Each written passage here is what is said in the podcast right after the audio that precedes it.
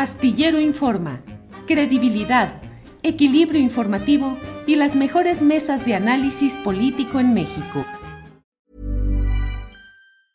It's that time of the year. Your vacation is coming up. You can already hear the beach waves, feel the warm breeze, relax, and think about work. You really, really want it all to work out while you're away. Monday.com gives you and the team that peace of mind. When all work is on one platform and everyone's in sync, things just flow wherever you are. Tap the banner to go to Monday.com. Millions of people have lost weight with personalized plans from Noom, like Evan, who can't stand salads and still lost 50 pounds. Salads, generally, for most people, are the easy button, right? For me, that wasn't an option. I never really was a salad guy. That's just not who I am. But Noom worked for me. Get your personalized plan today at Noom.com. Real Noom user compensated to provide their story. In four weeks, the typical Noom user can expect to lose one to two pounds per week. Individual results may vary. Astillero Informa, credibilidad, equilibrio informativo y las mejores mesas de análisis político en México.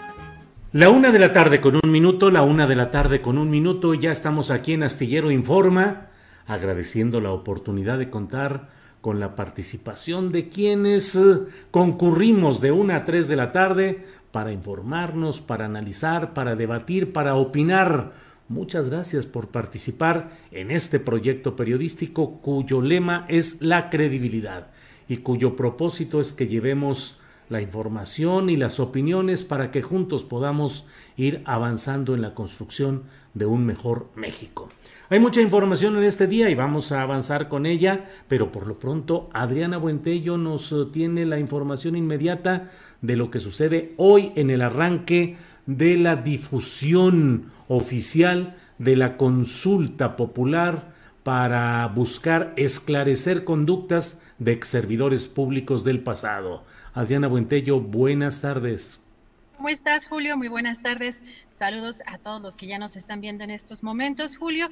Y pues efectivamente, ayer por la noche el consejero presidente del Instituto Nacional Electoral, Lorenzo Córdoba, aseguró que mienten quienes acusan al INE de boicotear la consulta y además dio a conocer que el Consejo General aprobó un acuerdo para desarrollar un ejercicio de conteo rápido para, dijo, darle certeza a la consulta popular destinada a decidir si se enjuiciará o no a expresidentes. Córdoba recordó que pese a que se le negaron los recursos para llevarla a cabo, el instituto desplegará toda su capacidad y se instalarán más de 57 mil mesas receptoras del voto y se destinarán más 500 millones de pesos del ahorro proveniente de las políticas de eficiencia en el gasto aplicadas por el instituto. Vamos a escuchar.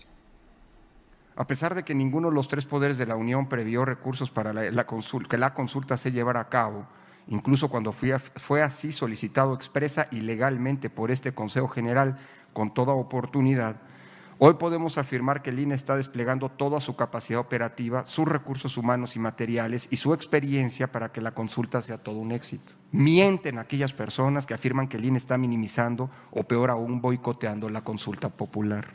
Todo lo contrario con los ahorros generados gracias a las políticas de eficiencia en el gasto aplicadas por el instituto, hoy estamos en posibilidades de destinar un poco más de 500 millones de pesos para la realización de este ejercicio y de organizar así la consulta popular más robusta, más amplia y técnicamente mejor organizada de nuestra historia democrática.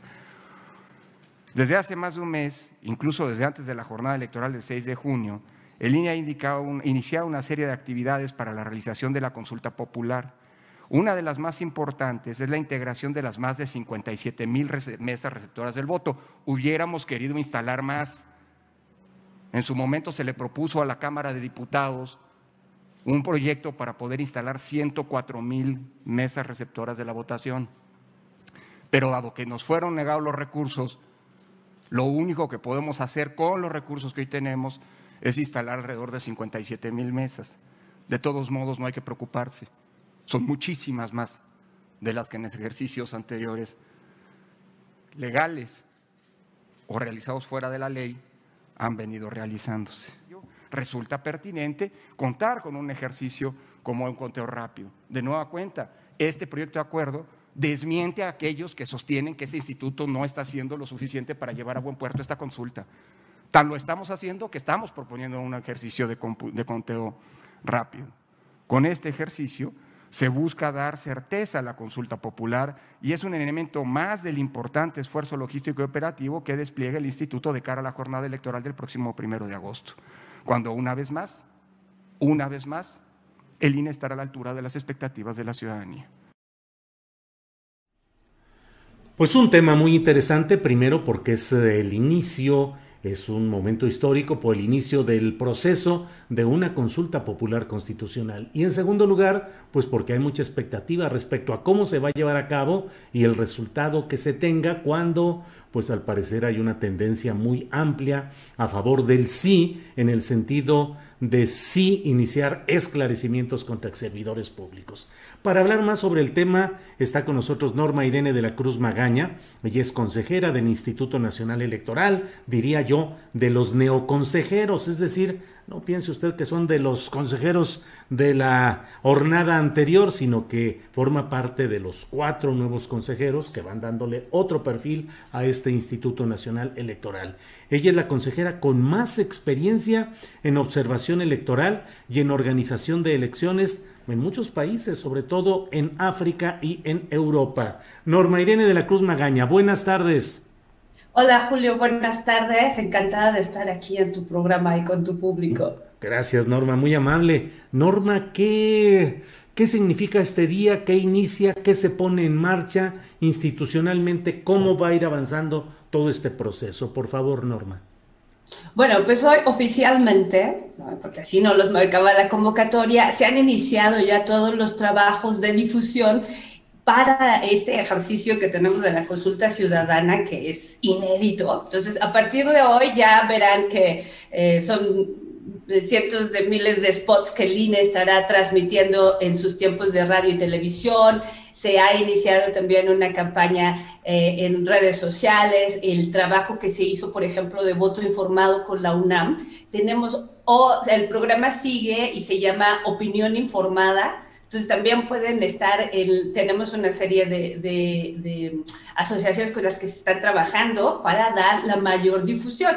La, idea es que tengamos un, en un evento tan novedoso, la primera vez que lo vamos a tener de manera formal, tan grande y con estas, y con estas características, y que nos estamos eh, dando estos pasos para, para, una participación ciudadana también más madura, ¿no? Estos procesos son nuevos. Esta es la primera vez que nos consultan sobre algo. Deja tú si nos consultan sobre decisiones políticas tomadas hace tiempo, ¿no? Pero este es un, un, ejercicio donde eh, yo creo que como ciudadanía tenemos que apropiarnos de estos mecanismos de consulta.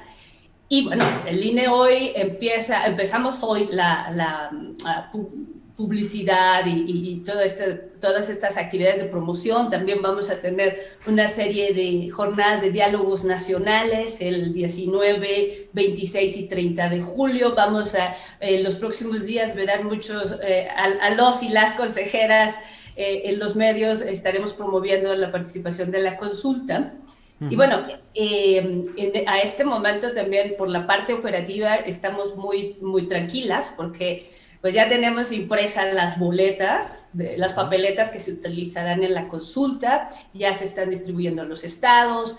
Eh, esta mañana ya tenemos el 89% de los integrantes de las mesas receptoras de la consulta popular ya capacitada, o sea, ya tenemos a todos los, y las ciudadanas que amablemente han, siguen apoyando este proceso y van a estar otra vez recibiendo eh, las, las, opiniones expresadas en papeleta de sus vecinos a lo largo y ancho del país.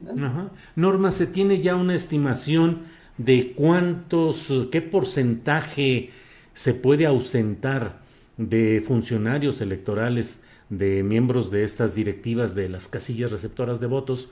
que no, que se hayan excusado o que no se vayan a presentar, es decir, es alto ¿Es bajo, es promedio el número de gente que se excusó de participar como funcionario de casilla? Pues recordemos que el número de funcionarios de casillas para este ejercicio, ya con propietarios y suplentes, son 288 mil. 85.495 y ese número ya lo tenemos y esto incluye a los eh, suplentes, ¿no? Recordemos como este es un proceso un, poco, se parece a las elecciones pero es un poco diferente. En el día de la jornada electoral vas a encontrar a tres funcionarios o funcionarias en la mesa receptora, no, no cinco como en junio. Entonces ya tenemos el, universo de personas ah, para, para, convencer y para capacitar, pues es menor. Y afortunadamente ha habido una, una respuesta muy positiva como para que nos tener ya a todos los, casi todos los nombramientos entregados.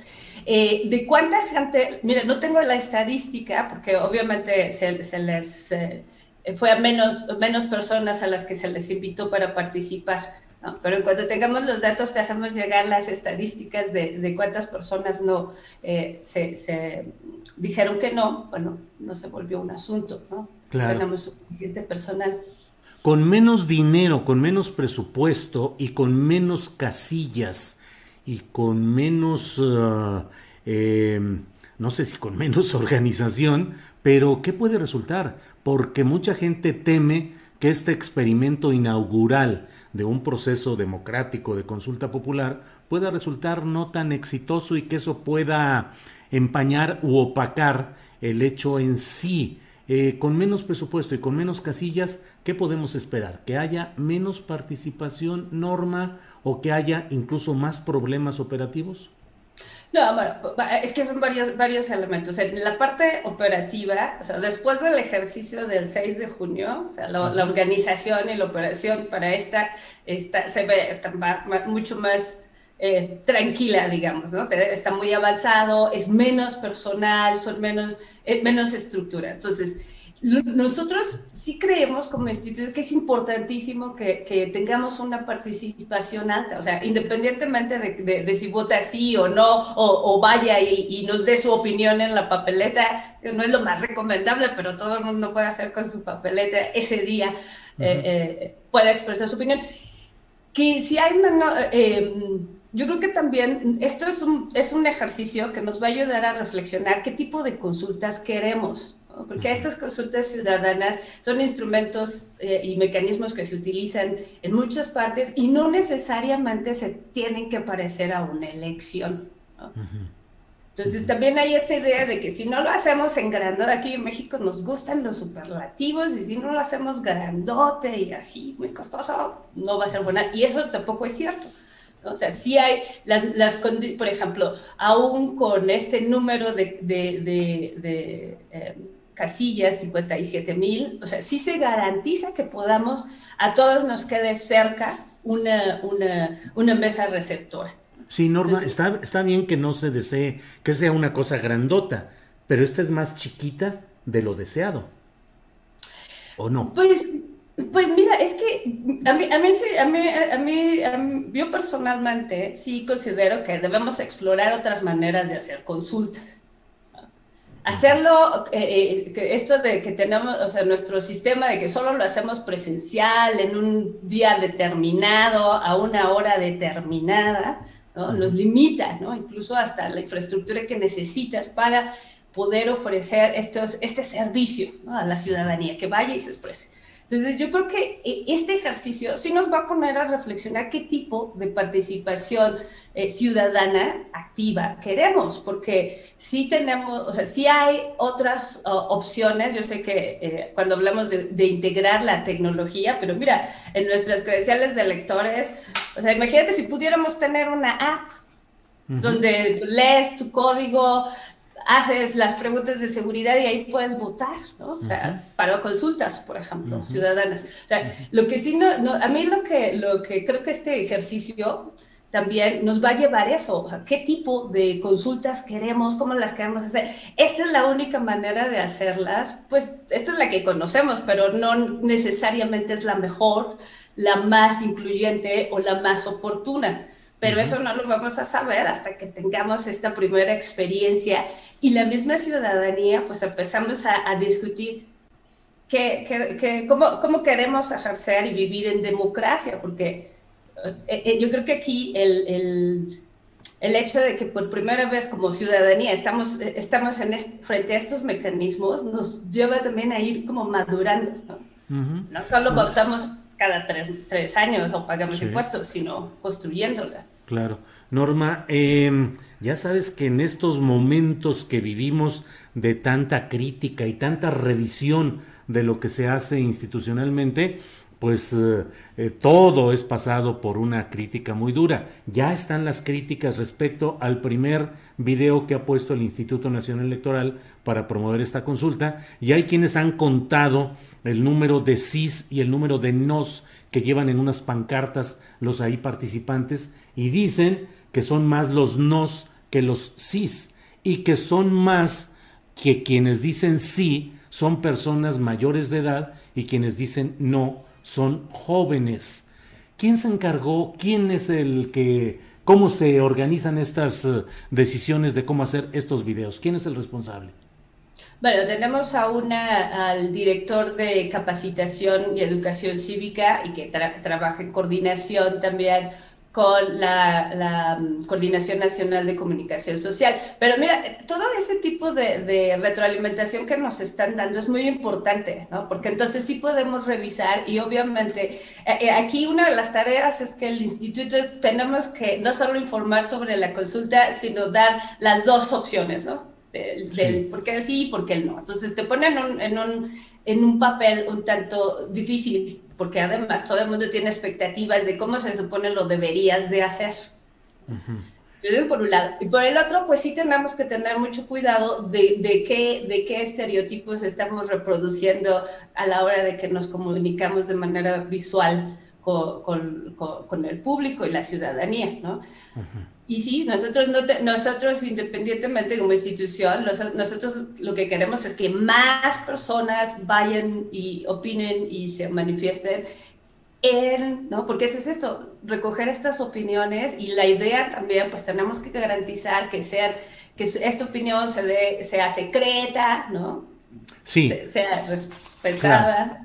Ahora, eh, pues eh, habrá que revisar y comentar, pero a toro pasado, porque el video ya está circulando. Lo que pregunto, eh, la confección de este video estuvo bajo la responsabilidad absoluta del equipo que depende del consejero Lorenzo Córdoba, me parece.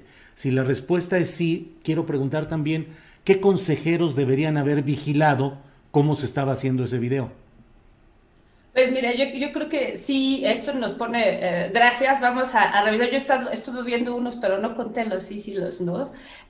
si, si, ves la estructura que hay en el Instituto Nacional, tú tienes estas direcciones que dependen de la Secretaría Ejecutiva, que trabaja directamente con el, el, eh, el consejero presidente. Entonces, lo que sí podemos hacer es revisar ¿no? Obviamente, eh, eh, entre todos toda los materiales que nos hacen llegar, eh, tendremos mucho cuidado en revisar este tipo de, información porque efectivamente puede mandar un mensaje equivocado y eso es lo que no queremos. Norma, hay versiones en las cuales se dice que al equipo dominante en el Instituto Nacional Electoral que encabeza el consejero Lorenzo Córdoba, pues no tiene mucho interés, mucha pasión y mucho deseo de que triunfe esta consulta. ¿Piensas que es así? Pues mira, no, no, no, no, el, yo creo que tenemos el, compromiso institucional de hacer esta consulta realidad. Independientemente de lo que en lo personal cada una, cada uno pueda pensar, que hay un compromiso institucional y en ese ahí sí se está trabajando más allá de, obviamente las opiniones son tan, eh, eh, esa diversidad que existe afuera también hay de opiniones, también está al interior del Consejo, pero, o sea, eso, nuestras opiniones personales no, te no pueden ser un obstáculo para cumplir esta función institucional. Entonces, sí estaremos todos y todas en los últimos días haciendo un trabajo de promoción serio, porque esto va más allá del instituto. Este, este es un, ejercicio ciudadano inédito que sí nos va a llevar, nos puede llevar a otras formas de participación mucho más activas. Que se vuelva costumbre la rendición de cuentas, que se vuelva costumbre la transparencia. Claro. Norma, después de que se tengan los resultados oficiales de esta consulta, ¿qué sigue? ¿A quién tienen que reportarlo y qué eh, poder vinculatorio se tendrá para que se haga qué? Porque desde mi punto de vista la pregunta tal como está planteada, pues es tan amplia y tan difusa que puede implicar todo o nada. ¿Qué sigue después de la votación y de los resultados formales? Sí, pues una vez que tengamos, se, entreguen los resultados, ¿no? Tanto al Congreso, a la, a las, a la Suprema Corte, que fue, no, se va a revisar. Obviamente, pues aquí es este, esta demanda, primero para que sea vinculante, por lo menos tiene que participar el 40% de las personas inscritas en la lista nominal. Considerar, estamos hablando de esos alrededor de 37 millones, ¿no? más o menos, 37 millones. Entonces, de personas. Entonces, una vez que, o sea, ¿qué, ¿qué, haces con una demanda ciudadana que, que, viene, que participaron 37 millones de personas? No puedes ignorarla, o sea, y ahí sí ya es un camino que tiene que revisar eh, eh, los diferentes poderes porque implica varios poderes. Entonces, ¿sí, ¿cuál va a ser el camino? Si el camino va a ser comisiones de la verdad, si va a ser investigaciones, si va a haber... O sea, ¿cómo, ¿cómo, esto se va a materializar? Pero esto ya, eh, esto rebasa un tanto al INE, ¿no? Nosotros estamos organizando este ejercicio y sí, yo lo, personalmente considero que nos lleva, nos está llevando a esta otra, a esta forma también de, de, de hacer oír las opiniones ciudadanas. Y esto, pues obviamente, los resultados pues tendrá un impacto hasta en la próxima reforma que se haga, porque cómo vamos a hacer estas consultas, si las queremos, si las queremos anuales, cómo vamos a facilitar, cómo vamos a financiarlas, cómo vamos a, a realizarlas y que tengan este, este, todas las medidas que, de legitimidad y que la misma población las defienda y, y participe. Norma, pues estaremos atentos a lo que suceda en este proceso. Hoy arranca la difusión institucional de esta consulta popular y bueno, pues habrá temas de los cuales podamos volver a hablar un poco más adelante, Norma, y te agradezco esta intervención a reserva de lo que quieras agregar. bueno, primero muchas gracias y aprovechar el, el, foro para invitarlos e invitarlas a participar en la consulta. Recuerden, también pueden participar como observadoras y observadores. Se amplió la fecha para el registro. El, día, el, día de la consulta no va a haber representantes de partidos en las casillas, pero sí puede haber observadores ciudadanos y todas y todas están invitados a participar. Si perdió su credencial de lector, no se preocupe, todavía puede tener una impresión para que pueda votar y si se le venció el 2019 o el 2020, todavía puede votar con ella. Entonces, participe, por favor. Gracias, Julio. Al contrario, Norma. Gracias. Que estés muy bien. Gracias. Ha sido la consejera Norma de la Cruz, consejera del Instituto Nacional Electoral, de los nuevos consejeros que han entrado en función eh, cuatro nuevos consejeros, entre ellos Norma de la Cruz. Eh, bueno, pues eh, vamos a estar dando información a lo curso, en el curso de estos días previos a la consulta para poder dar pues el contexto y la todo lo que corresponde a este tema. Por lo pronto vamos de nuevo con Adriana Buentello, quien nos tiene más información de este día. Adriana, adelante, por favor. Gracias, Julio. Pues tenemos información muy importante, Julio. Eh, de acuerdo con información del periódico El País, Tomás Cerón de Lucio, lo recordamos por pues haber sido director de la agencia eh, de investigación criminal en el sexenio de Peña Nieto. Disculpa. ya. Me enojo. Adelante, Adriana. Disculpa. Bueno, eh, comentarles que precisamente, bueno, el exdirector de la Agencia de Investigación Criminal en el sexenio de Peña Nieto, bueno, ya está acusado, recordemos, de irregularidades en la investigación del caso Ayotzinapa y también, Julio, por este tema de Pegasus, este software de espionaje. Bueno, se refugia él en Israel, como eh, ya lo hemos dado a conocer también, pero este diario El País da a conocer que el gobierno de Israel se rehúsa a extraditarlo a México. Ojo con esto, porque eh, de acuerdo con el, periódico El País, eh, México ha apoyado las indagatorias de las Naciones Unidas sobre las denuncias de las acciones de Israel cometidas contra los palestinos y esa sería la razón por la cual se rehusarían a extraditarlo a México. Y comentarles también que la conferencia mañanera eh, sobre esta creación de la Agencia Nacional de Aduanas, el presidente dijo que busca reforzar el combate al tráfico ilegal de sustancias y la evasión fiscal. Dio a conocer que la agencia se va a coordinar con el SAT y en lo operativo se coordinará con la Secretaría Marina y la Sedena. Estas serán las autoridades responsables. Indicó que eh, lo que se busca es limpiar las aduanas, por lo que no se admitirán recomendados. Escuchemos. Vamos a reforzar las aduanas terrestres, marítimas, con el apoyo de la Secretaría de la Defensa y con el apoyo de la Secretaría de Marina. Tenemos que combatir el contrabando, seguir combatiendo el contrabando, eh, la introducción de drogas, eh, la evasión fiscal y limpiar todas las aduanas del país. Por eso la decisión que tomé de crear esta agencia eh, que va a actuar en coordinación con el SAT y desde luego depende de la Secretaría de Hacienda, sin embargo, en lo operativo van a ser las Fuerzas Armadas los responsables de la administración de las aduanas. Ellos van a estar a cargo de las aduanas, porque eh, hay eh, problemas de contrabando de combustibles, y eh, desde luego la entrada de armas, fentanilo, y necesitamos eh, poner orden en eh, todo lo relacionado con las aduanas. No se admiten a recomendados bueno, también en la conferencia mañanera el presidente indicó que regreso a clases presenciales es un acuerdo del gobierno federal y es general.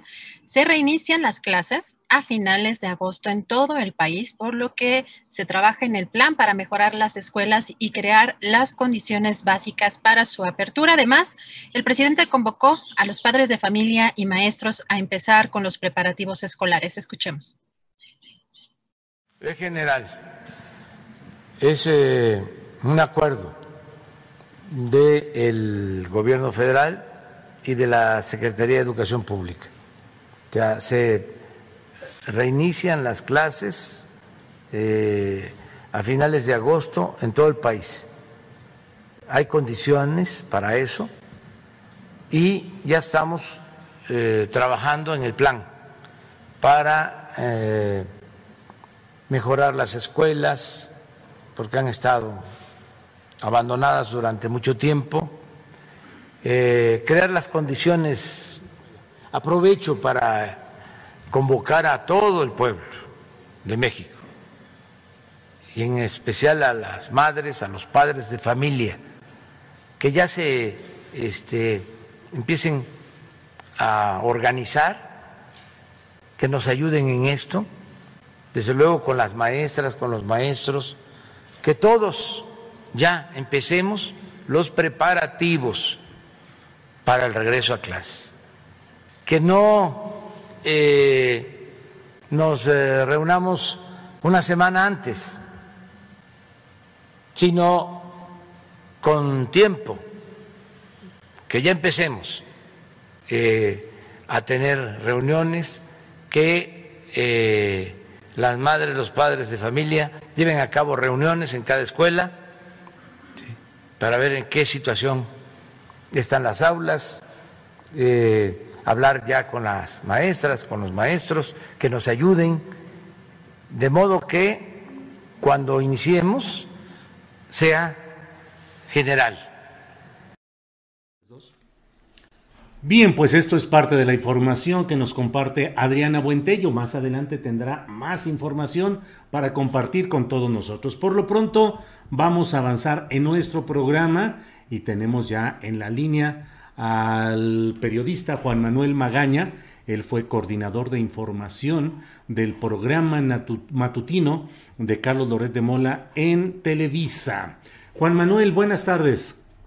Buenas tardes, Julio. Qué gusto saludarte. Igual, Juan Manuel, pero mira lo que son las cosas, ya estamos aquí de vuelta para platicar sobre temas que ya estaban hablados y señalados, pero ayer me topé pues con la novedad de un video que hace Carlos Doré de Mola en el cual en 35 segundos pues desde mi punto de vista trata de acomodar las palabras y ciertos segmentos, es decir, video, eh, edición, recorte, montaje, según mi punto de vista, para decir que se echaron para atrás tanto tú como Laura Barranco en el careo que tuvieron este lunes en, ah, ante un juez. No es el deseo nuestro, creo, Juan Manuel, de estar insistiendo sobre estos temas, pero es que tampoco se puede quedar callado ante lo que edita y pone en circulación el propio Loret de Mola. Pero tu opinión es la que vale. ¿Cómo has visto este tema del video y lo que dice él de que se echaron para atrás, Juan Manuel? Mira, tienes toda la razón.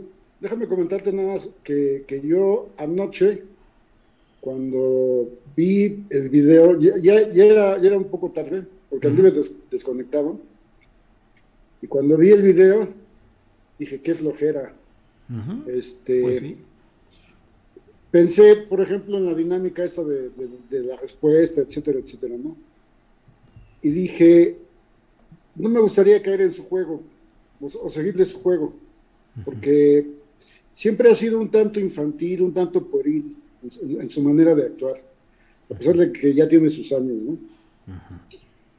Pero después, cuando yo vi tu respuesta, eso me motivó mucho a decir, bueno, pues sí, hay que, hay que, hay que, hay que aclarar aquí un poquito ciertos puntos, ¿no? O contestar. Lo que yo veo, y tú lo definiste de la mejor manera posible, eh, eh, que es un mini montaje, ¿no? ahora, ahora ya hacen minis montajes, porque como se le encogió la plataforma, ya no es, ya, no es lo mismo estar en Canal 2 que, que en, en donde anda ahora él, ¿no? Pero lo que yo veo ahí es un trabajo bastante desasiado, bastante desasiado, porque aquí tengo una frase que es la que es, absolutamente fuera de, contexto, se ha tergiversado todo, se ha tratado muy suciamente el asunto. La, la voy a leer. Sí.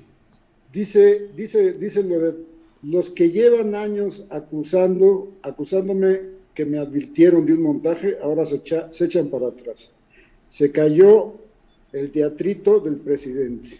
O sea, es una mezcolanza ahí de cosas, de veras que, insólita.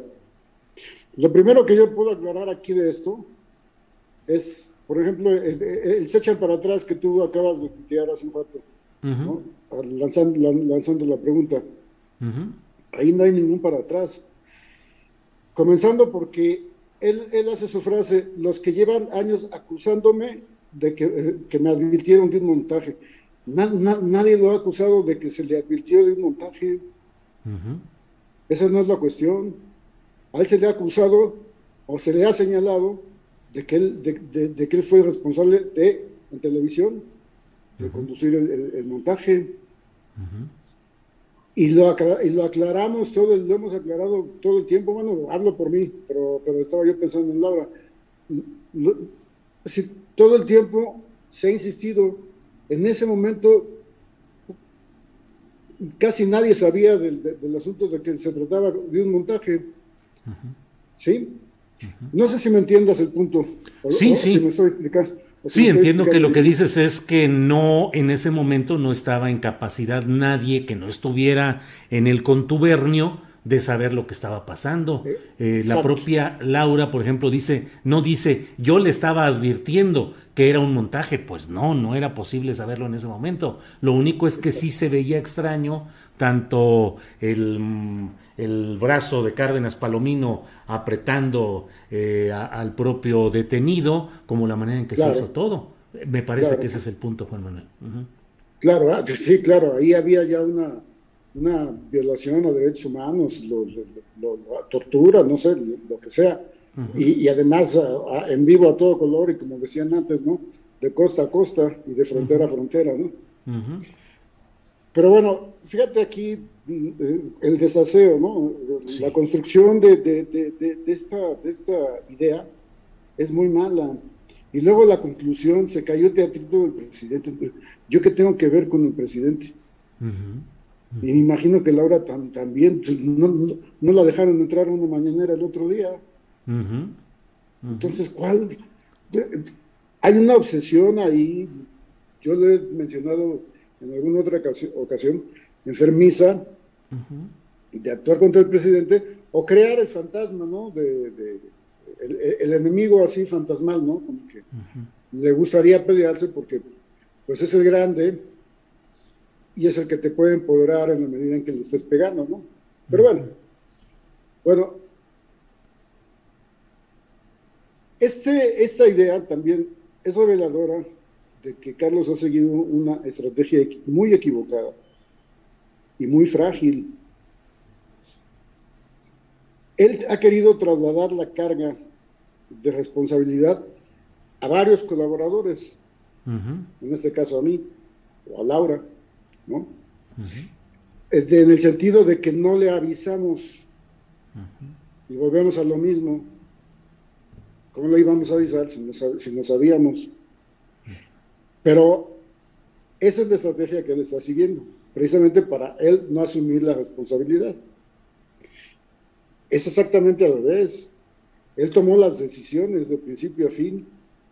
A mí no me consultó nada y debió de haberlo hecho a mí consultarme si quería, si quería, digamos, un punto de vista en que, acerca de qué se iba a meter y no manejarse un poquito en la sombra, ¿no? Juan Manuel, tú viste muchas confecciones de videos durante ese tiempo en el que Loret dirigía el programa matutino en el Canal 2 de Televisa.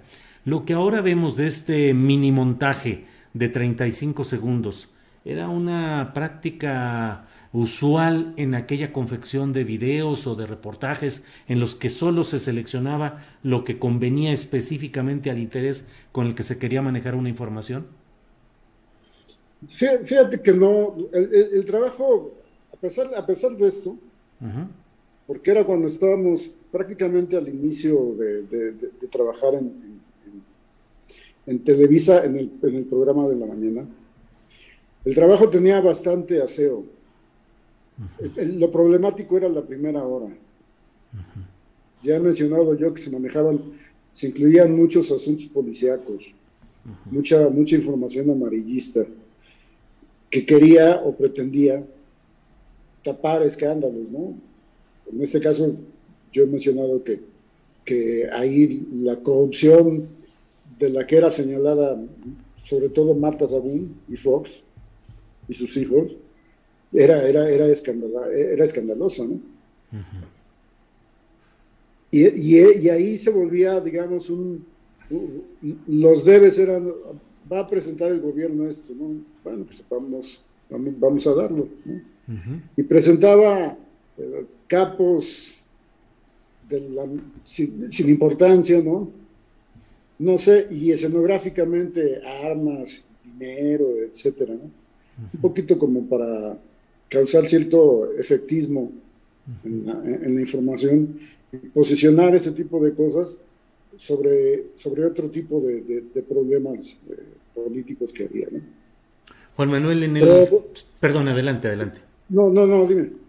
En el curso de lo que has ido sabiendo, investigando como periodista, eh, ¿has logrado establecer cómo pudo haber sido la cadena de complicidad o de promoción que se dio en este caso del montaje. Es decir, García Luna le habría hablado a Loret o Cárdenas Palomino, o no a Loret, sino a quién en una cadena de mando, a Leopoldo Gómez, a Bernardo Gómez. Eh, ¿Tienes eh, cómo se manejaba, cómo se podría manejar una información tan delicada como esta?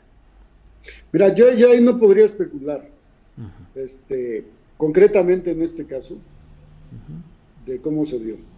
Pero sí, sí, sí, sí, sí te puedo decir cómo era la cadena de mando, más o menos.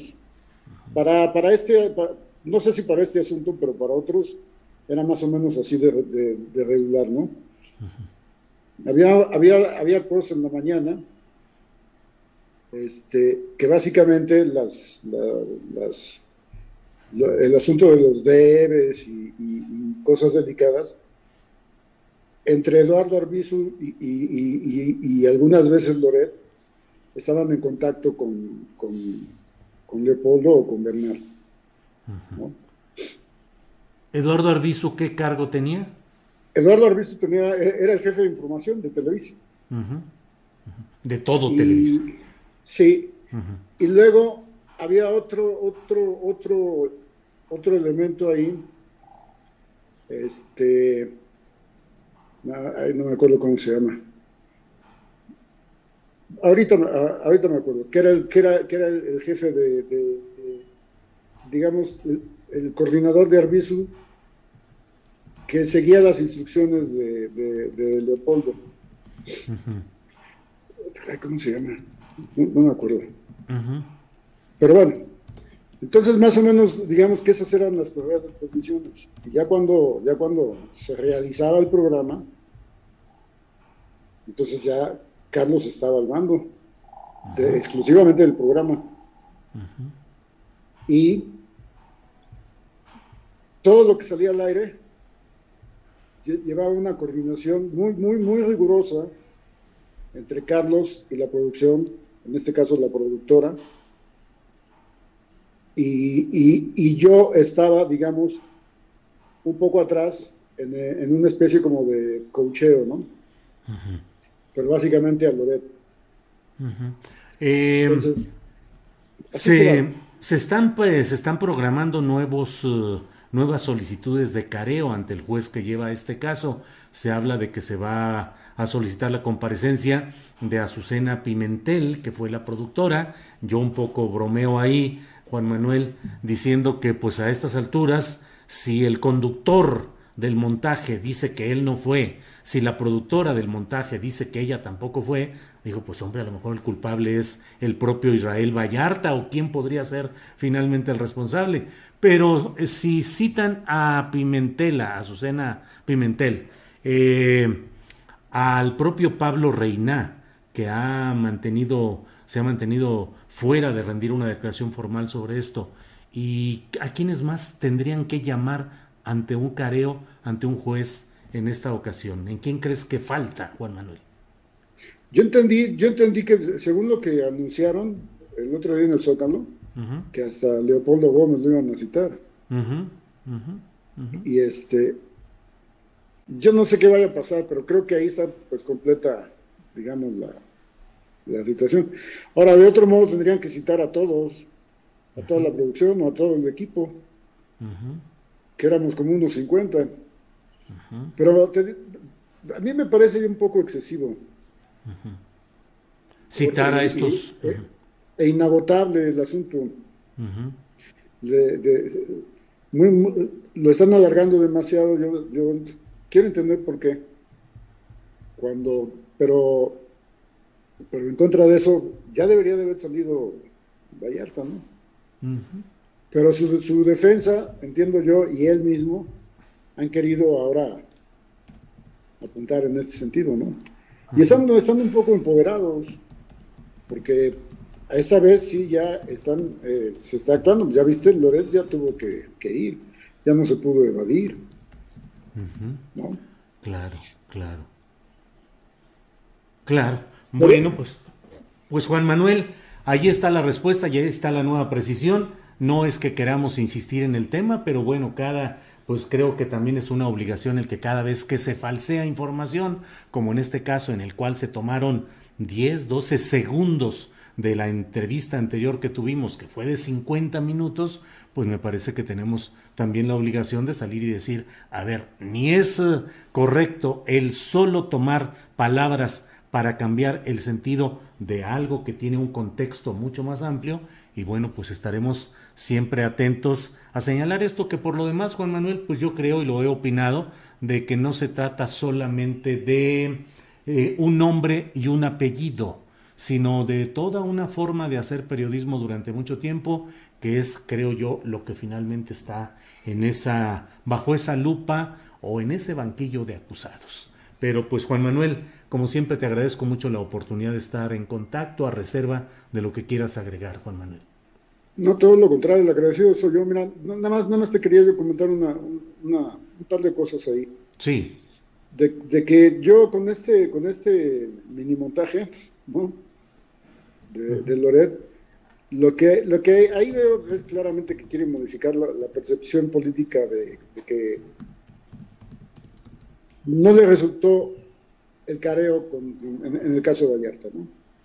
Que salió, digamos, todavía con mayor descrédito del asunto. ¿no?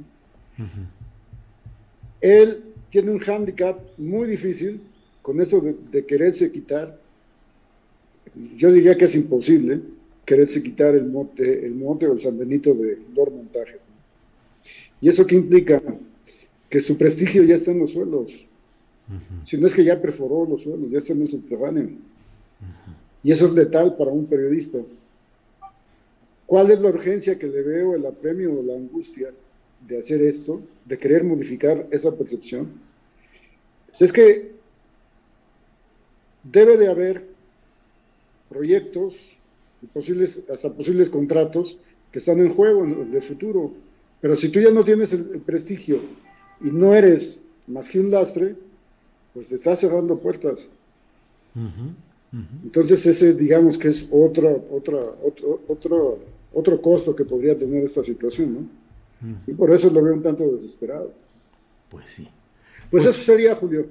Juan Manuel, como siempre, muy agradecido de que tenga la amabilidad de tomar estas videollamadas y que podamos pues seguir ahondando en este tema. Y por lo pronto, muchas gracias por tu participación de hoy, Juan Manuel. A tus órdenes, mi querido Julio. Gracias. Muchas gracias. a ti, hasta luego. Bueno, pues ha sido la participación de Juan Manuel Magaña, él fue coordinador de información del programa matutino que conducía Carlos Loret de Mola en el Canal 2 de Televisa. Y él estuvo, entre otros uh, días o el tiempo que estuvo en ese cargo, estuvo el propio día en el cual se realizó este montaje que como lo hemos señalado, pues no es que se le tuviera que avisar o alertar en ese momento al conductor del programa, de lo que él había aprobado junto con su conductora. Es como querer responsabilizar ahora a otros de que no le avisaron de lo que había convenido o lo que había hecho de manera complicitaria. El propio Genaro García Luna ha dicho claramente, esto se hizo, esta recreación, a solicitud de los medios y en aquel momento el único medio que estaba presente desde antes de que se hiciera la recreación, el único medio para el cual se hizo específicamente esta recreación, pues fue Televisa en el programa conducido por Carlos Loret y con Azucena Pimentel como productora. Azucena Pimentel, que ahora, que estuvo desde el principio de este gobierno federal eh, participando en el equipo de coordinación eh, de la Coordinación de Comunicación Social de la Presidencia de la República del presidente López Obrador y ante los señalamientos y críticas constantes que hemos realizado por esa designación, eh, se le cambió ahora y ahora dirige un organismo de la Secretaría de Educación Pública que se llama Aprende México. En fin, vamos ahora a otro tema, vamos a regresar déjenme ver cómo andamos aquí con el programa. Vamos a regresar con Adriana Buentello para más información, eh, más información relevante de este día. Listos y atentos, Adriana Buentello. Gracias, Julio. Pues tenemos información de último momento. El abogado de Rosario Robles Berlanga, Sergio Arturo Ramírez, renunció a su defensa debido eh, pues a que la ex titular de Sedesol, acusada por el ejercicio indebido de la función pública, se negó a entregar información a la Fiscalía General de la República, particularmente a declarar en contra de Luis Videgaray y otros funcionarios del gobierno del expresidente de México, Enrique Peña Nieto. Y también comentarles que en la conferencia mañanera sobre la situación de inseguridad en Panteljo, en Chiapas, el presidente dijo que no representa ningún riesgo a la estabilidad y gobernabilidad de la entidad. Sin embargo, informó que ya se está actuando con la Guardia Nacional y además dio a conocer que ayer se presentó en Aguililla, Michoacán, una eh, propuesta de programa de desarrollo de bienestar para los habitantes de esa región. Escuchemos. Se está trabajando en Chiapas eh, últimamente. Han habido estas eh, manifestaciones de violencia. Incluso hubo un asesinato en Tuxtla de varias personas y eh, lo que está sucediendo en Panteló y, en otros sitios, donde hay grupos que están actuando de manera violenta, pero eh, no eh, representan ningún riesgo a la estabilidad, a la gobernabilidad. Ya se está actuando. No se trata de los conflictos que vienen de tiempo atrás, son cosas nuevas, es este, gente que está optando por la violencia en esa región, pero ya estamos actuando. Está este, participando la Guardia Nacional y se van a intensificar las acciones ahí, en esa región. Y eh, ayer también en Aguililla se este, presentó ya una propuesta de eh, programa de desarrollo, de bienestar para los habitantes de Aguililla y estamos eh, buscando resolver los problemas de esa manera, con bienestar, con justicia. Bueno, y también comentarles que pues la nota en la que dábamos cuenta em, sobre lo de Tomás Herón de Lucio originalmente salió en el New York Times, eh, firmada por Ronen Bergman y Oscar López, como lo estamos ya viendo en pantalla y pues precisamente es relevante porque pues estaría complicándose la extradición del exfuncionario eh, en el sexenio de Peña Nieto debido a la postura de México en las Naciones Unidas sobre las denuncias eh, de las acciones de Israel cometidas contra los palestinos. Y también comentarles que pues en la conferencia mañanera el presidente López Obrador señaló que en la reunión con gobernadores el día de ayer fue para coordinar los esfuerzos en temas de seguridad y también dijo que eh, pues si no terminan de pacificar a México, no podrán acreditar históricamente su gobierno.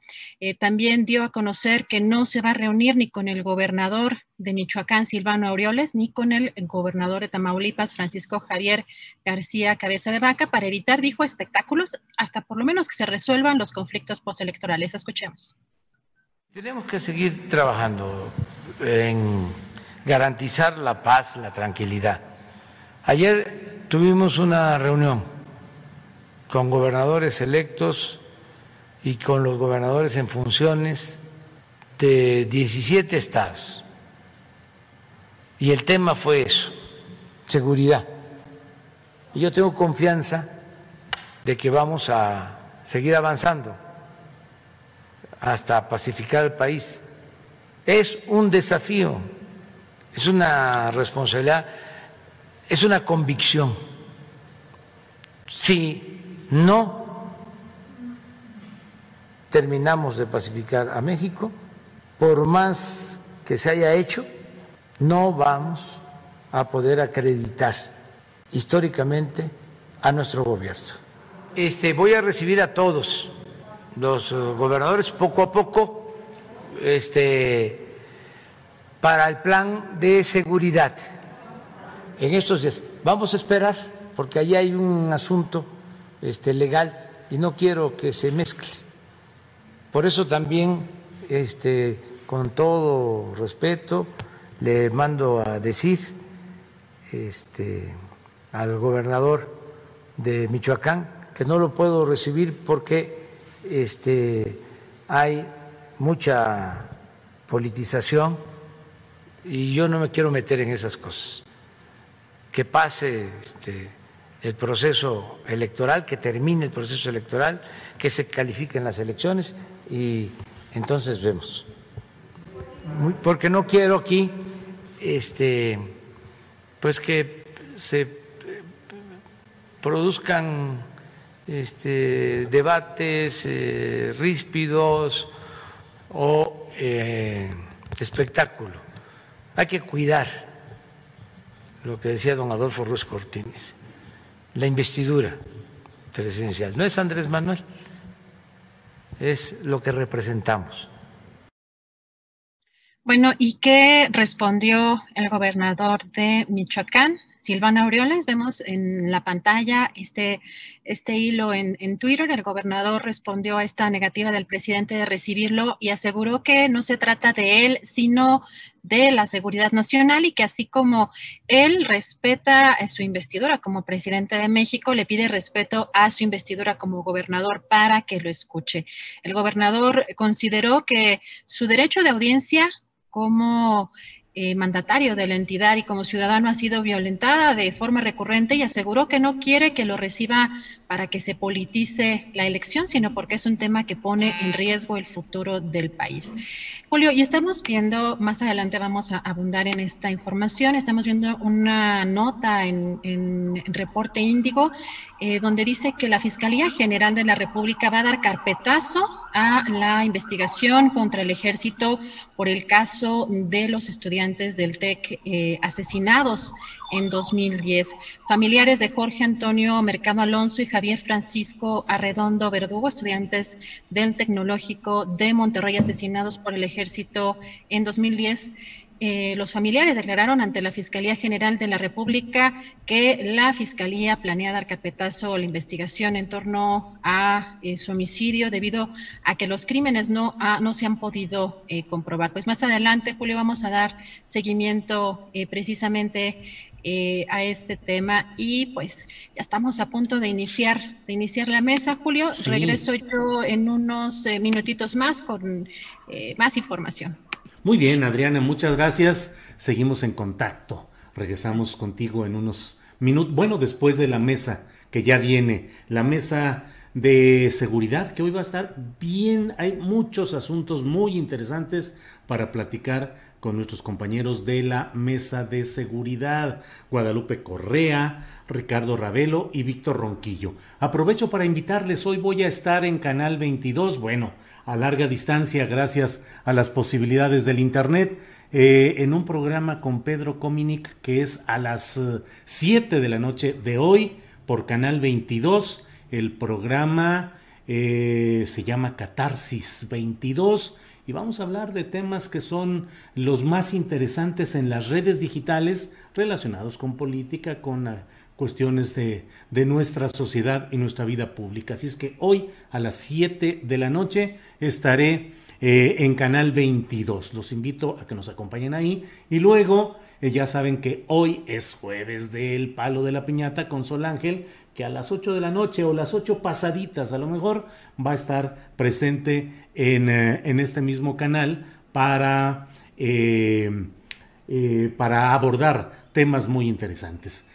Voy a hablar en unos segundos más, son, es la una de la tarde con 58 minutos, a las 2 de la tarde en punto vamos a estar ya con esta mesa de periodistas, pero le voy adelantando que Creo que hay muchos asuntos y quiero ver esta frase que dijo hoy el presidente López Obrador. Creo que es una frase con mucha miga para poderla platicar con los compañeros eh, de la mesa de seguridad.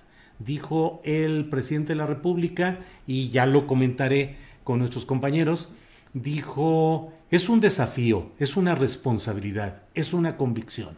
Y luego dijo esto, si no terminamos de pacificar a México, por más que se haya hecho, no vamos a poder acreditar históricamente a nuestro gobierno. Es una frase comprometedora y es una frase muy definitoria de lo que puede ser pues eh, ese paso histórico o no de la llamada cuarta transformación eh, a partir de estos datos de finalmente pacificar o no al país, pero se podrá pacificar, realmente se puede hacer algo y cómo, ya lo platicaremos en unos segunditos más con nuestros compañeros de la mesa segura, la mesa segura, donde hay seguridad como tema y seguridad en las opiniones de mis compañeros eh, participantes. Bueno, pues eh, son las 2 de la tarde ya en punto, así es que vamos a aprovechar y vamos a iniciar muy puntuales nuestra mesa segura. Así es que saludo con el gusto de siempre a Guadalupe Correa. Guadalupe, bueno, todavía no, ya estamos, ya estamos. Ya estaba yo acelerando. Guadalupe, buenas tardes. Hola, buenas tardes Julio, un placer estar con ustedes, como todos los jueves a las 2. Eh, un saludo muy grande a Víctor y seguramente en, unos minutos a Ricardo. Adriana, muy buenas tardes. Gracias. Víctor Ronquillo, buenas tardes. Hola, buenas tardes. Pues un saludo para todos ustedes y para el público que nos escucha. Aquí estamos, mi querido Julio. Muy bien, muchas gracias. Eh, seguramente debe estar por llegar, por conectarse Ricardo Ravelo y vamos nosotros a avanzar en, esta, en este comentario. Eh, me dice Adriana Buentello que ya está por entrar Ricardo, pero vamos iniciando. Eh, comentaba hace unos segundos Guadalupe y Víctor, le pediría a Víctor que nos diera su punto de vista respecto a este tema de lo que dijo hoy el presidente de la República en la conferencia mañanera. Dijo, si no terminamos de pacificar a México, por más que se haya hecho, no vamos a poder acreditar históricamente a nuestro gobierno. Víctor Ronquillo, si no se pacifica el país, ¿no pasará a la historia la 4T? Por un lado y por otro, ¿hay tiempo y forma realmente a estas alturas del sexenio de pacificar al país? Víctor, por favor yo creo que es eh, muy importante señalar el contexto en que se da esta declaración, que como lo dijiste, ¿no? Es una declaración muy importante porque al final de cuentas te deja ver cuál ha sido uno de los propósitos fundamentales de este proyecto de gobierno de la Cuarta Transformación. Sin duda, abatir la corrupción, sin duda también eh, terminar con un modelo eh, de gobierno a apegado a un proyecto económico y político como fue el neoliberalismo, ¿no? Pero me parece que es la primera ocasión que escuchamos como un elemento sustancial de gobierno y como un proyecto político la pacificación del país. ¿En qué contexto se da esta declaración? Bueno, se da en un contexto donde lamentablemente han crecido los problemas que yo me atrevo a considerar de ingobernabilidad en distintas regiones de México, ¿no? En Guerrero, en Michoacán, en Sonora misma, en Tamaulipas, en Jalisco, y bueno, podemos sumar también a Chiapas y Oaxaca, de tal modo que en ciertas regiones del país eh, esta realidad de la ingobernabilidad la presencia de grupos eh, fácticos del crimen organizado aliados al poder político con un cordón umbilical de corrupción, pues son evidentes, ¿no? Me parece que eh, la urgencia de llevar adelante esta tarea de pacificar al país tiene que ver con este intento de eh, mantener las posibilidades de gobernabilidad, que ojo, eh, ha sido uno de los argumentos centrales en las declaraciones políticas de López Obrador en las últimas semanas, incluso de cara a las elecciones.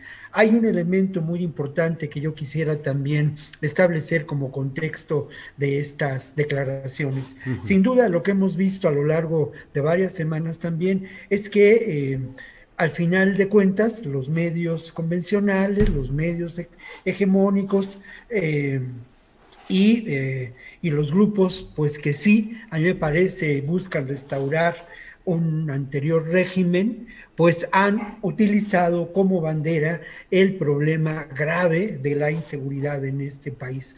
De tal modo que, eh, pues de alguna manera, también eh, el presidente se está curando en salud ante lo que puede ser el, creciente uso de, este, de, esta, de este flanco de, acción que, pueden ser, que puede ser utilizado. Hace unos días la cabeza de reforma pues fue eh, atronadora, ¿no? Señalando el número de defensores de, de medio ambiente y derechos humanos que lamentablemente han perdido la vida en este sexenio, ¿no? Lo, cual, independientemente de que lo ponga reforma, fue cierto, ¿no? Sí, eh, Víctor. Sí. Y hay una creciente violencia contra defensores de derechos humanos. Ahora es, pero, pero lo que sí me parece eh, es que, bueno, en el ejercicio de un periodismo equilibrado, inteligente, no tendencioso, habrá que eh, establecer un contexto en que se dan estos hechos y hacer ver que es parte de la de, la, de los temas que a mí me gustaría discutir hoy.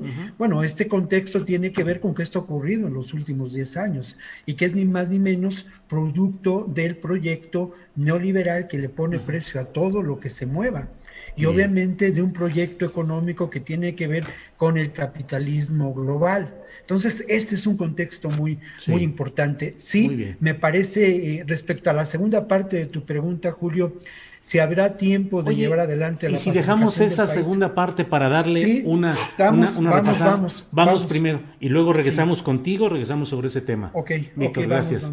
Eh, Guadalupe, por favor, para que dejemos eh, en un segundo, en una segunda ronda, lo de si se puede pacificar realmente al país. Pero en este, en este momento, ¿qué te parece lo que ha dicho el presidente López Obrador en esta frase de que si no se pacifica el país no se podrá acreditar históricamente eh, al gobierno del propio López Obrador.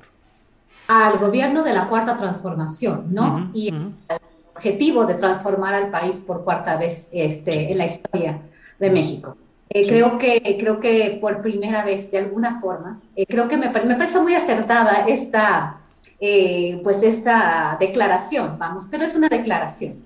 Creo que este, independientemente de nuestras posturas ideológicas, eh, es importante reconocer que este ha sido un problema fundamental en los últimos años, que quien lo empezó y que quien no lo ha podido solucionar. ¿Y qué está pasando en México con el tema de la seguridad? Creo que es atroz lo que sucede en muchas partes del país.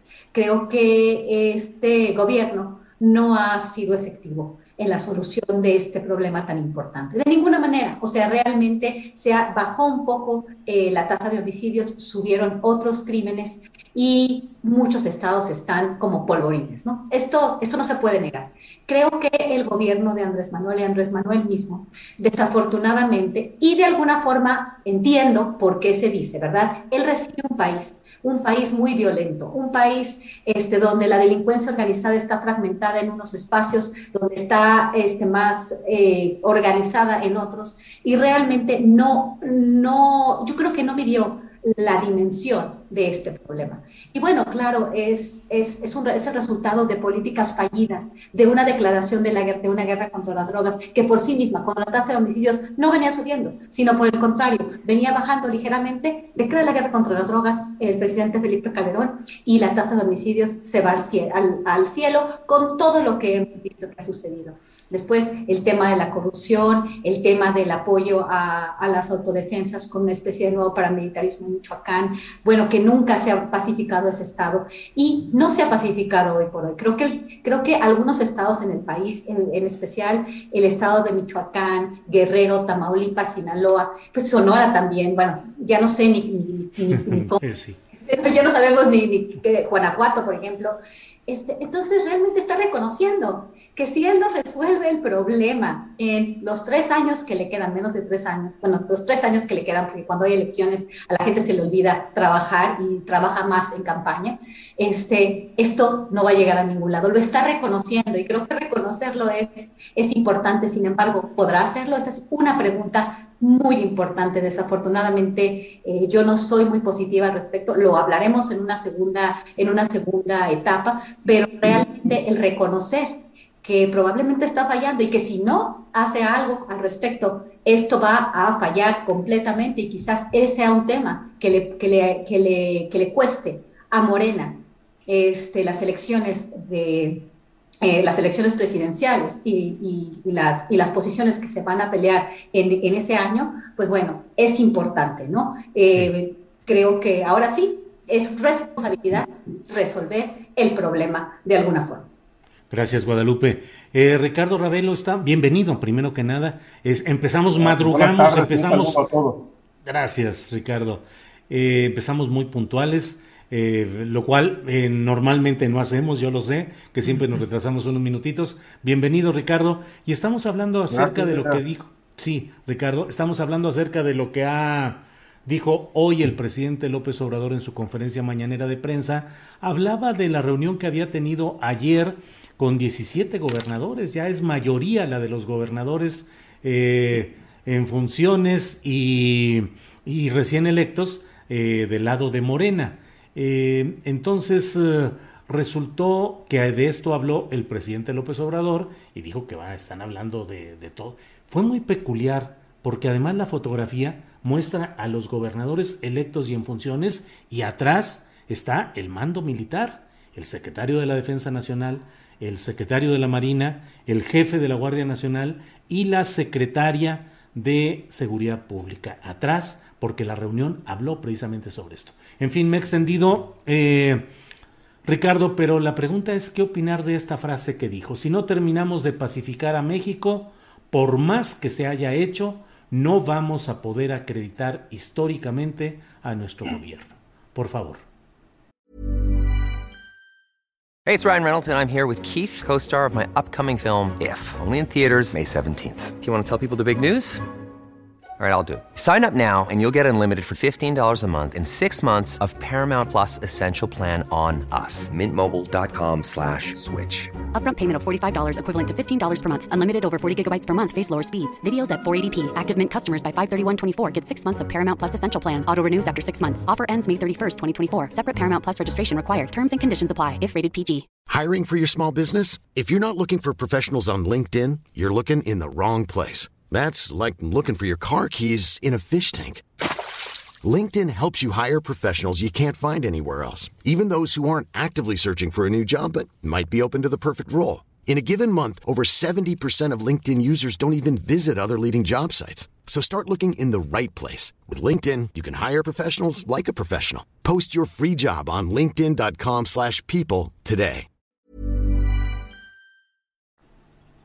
Mira, Julio, eh, Primero que nada, me sorprenden dos cosas. Eh, una, que lo reconozca, pero que lo haga casi tres años después de que tomó posesión como presidente de la República. Es demasiado tarde. A la mitad del sexenio, eh, cuando faltan algunos meses para que se cumpla el primer tramo, el presidente reconoce una realidad que está presente incluso desde antes que él tomara posesión y que ya era crítica. Eh, el gran problema es que nunca, nunca ha expuesto cómo le va a hacer. Eh, siempre ha planteado que están combatiendo las causas, pero eh, me parece que es una forma de argumentar sin entrar en detalles. Nadie se lo pregunta porque son demasiado respetuosos los periodistas que van a la mañanera. No le preguntan las cosas medulares, no lo cuestionan respecto de cuáles, cuáles son las causas y me parece que cuando él habla de atacar las causas, pues habla de asuntos que son verdaderamente inverificables. Eh, en realidad, a lo personal, yo veo, yo no veo en este momento ninguna estrategia convincente. Es más, no hay estrategia eh, que nos pueda dar pautas respecto de cómo va a pacificar el país. Eh, se habla de negociaciones con el crimen organizado este, que ya salieron a la luz pública cuando la secretaria de gobernación, en un supuesto lapsus, se le salió decir que estaban negociando con grupos criminales y que iban muy, muy avanzadas las negociaciones. Posteriormente el presidente eh, eh, negó tales negociaciones, pero si no hay negociaciones, y no hay combate, porque no vemos ninguna estrategia ni policíaca ni militar frente al crimen organizado desbordado, pues entonces no se está haciendo absolutamente nada. Eh, si, al, si atacar las causas, eh, el presidente se refiere a repartir dinero entre la gente pobre del país para que no se involucren con los cárteles, pues me parece que es una, es una estrategia equivocada, porque la pobreza no es causal de violencia ni de criminalidad. Eh, por otro lado, vemos una militarización cada vez más escandalosa en el país. Ya platicaremos de, de lo que viene ahora con las aduanas. Sí. Pero eh, no obstante esta militarización escandalosa este, que él mismo había negado cuando antes de que tomara posesión como presidente, pues tampoco hay acciones eh, claras frente a este flagelo de la violencia que mantiene en tensión todos los rincones del país, porque ya no existe ningún, ningún solo pedazo de municipio que esté libre de violencia del narcotráfico. Y que obviamente eh, el narcotráfico y todas las modalidades criminales pues han terminado feudalizando el territorio, controlando el territorio ante un gobierno que solamente mira cómo son asesinadas las personas o cómo se ajustan cuentas entre grupos criminales como si el país fuera un, campo de batalla. En eso lo han convertido. Sí. Entonces, aquí la gran pregunta que, que habría que hacerle al presidente es cuál es la estrategia para pacificar el país. Eh, a tres años de distancia no vemos una sola acción ante el crimen organizado.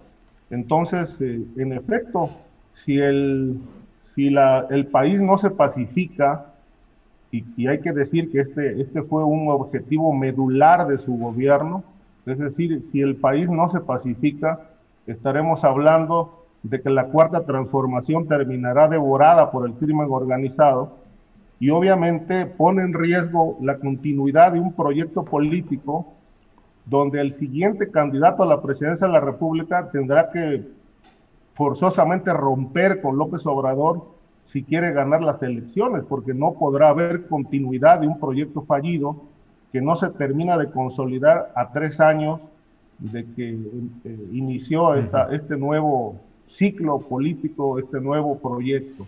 Es decir, eh, si en los próximos, el próximo año no hay una estrategia clara, se pone en riesgo la continuidad de este proyecto y obviamente, bueno, el siguiente candidato sea o no aliado de López Obrador, no podrá continuar con esta política que ha fallado y tendrá forzosamente que romper con el presidente para replantear una estrategia ante el principal problema que enfrenta México, que es la violencia del crimen organizado.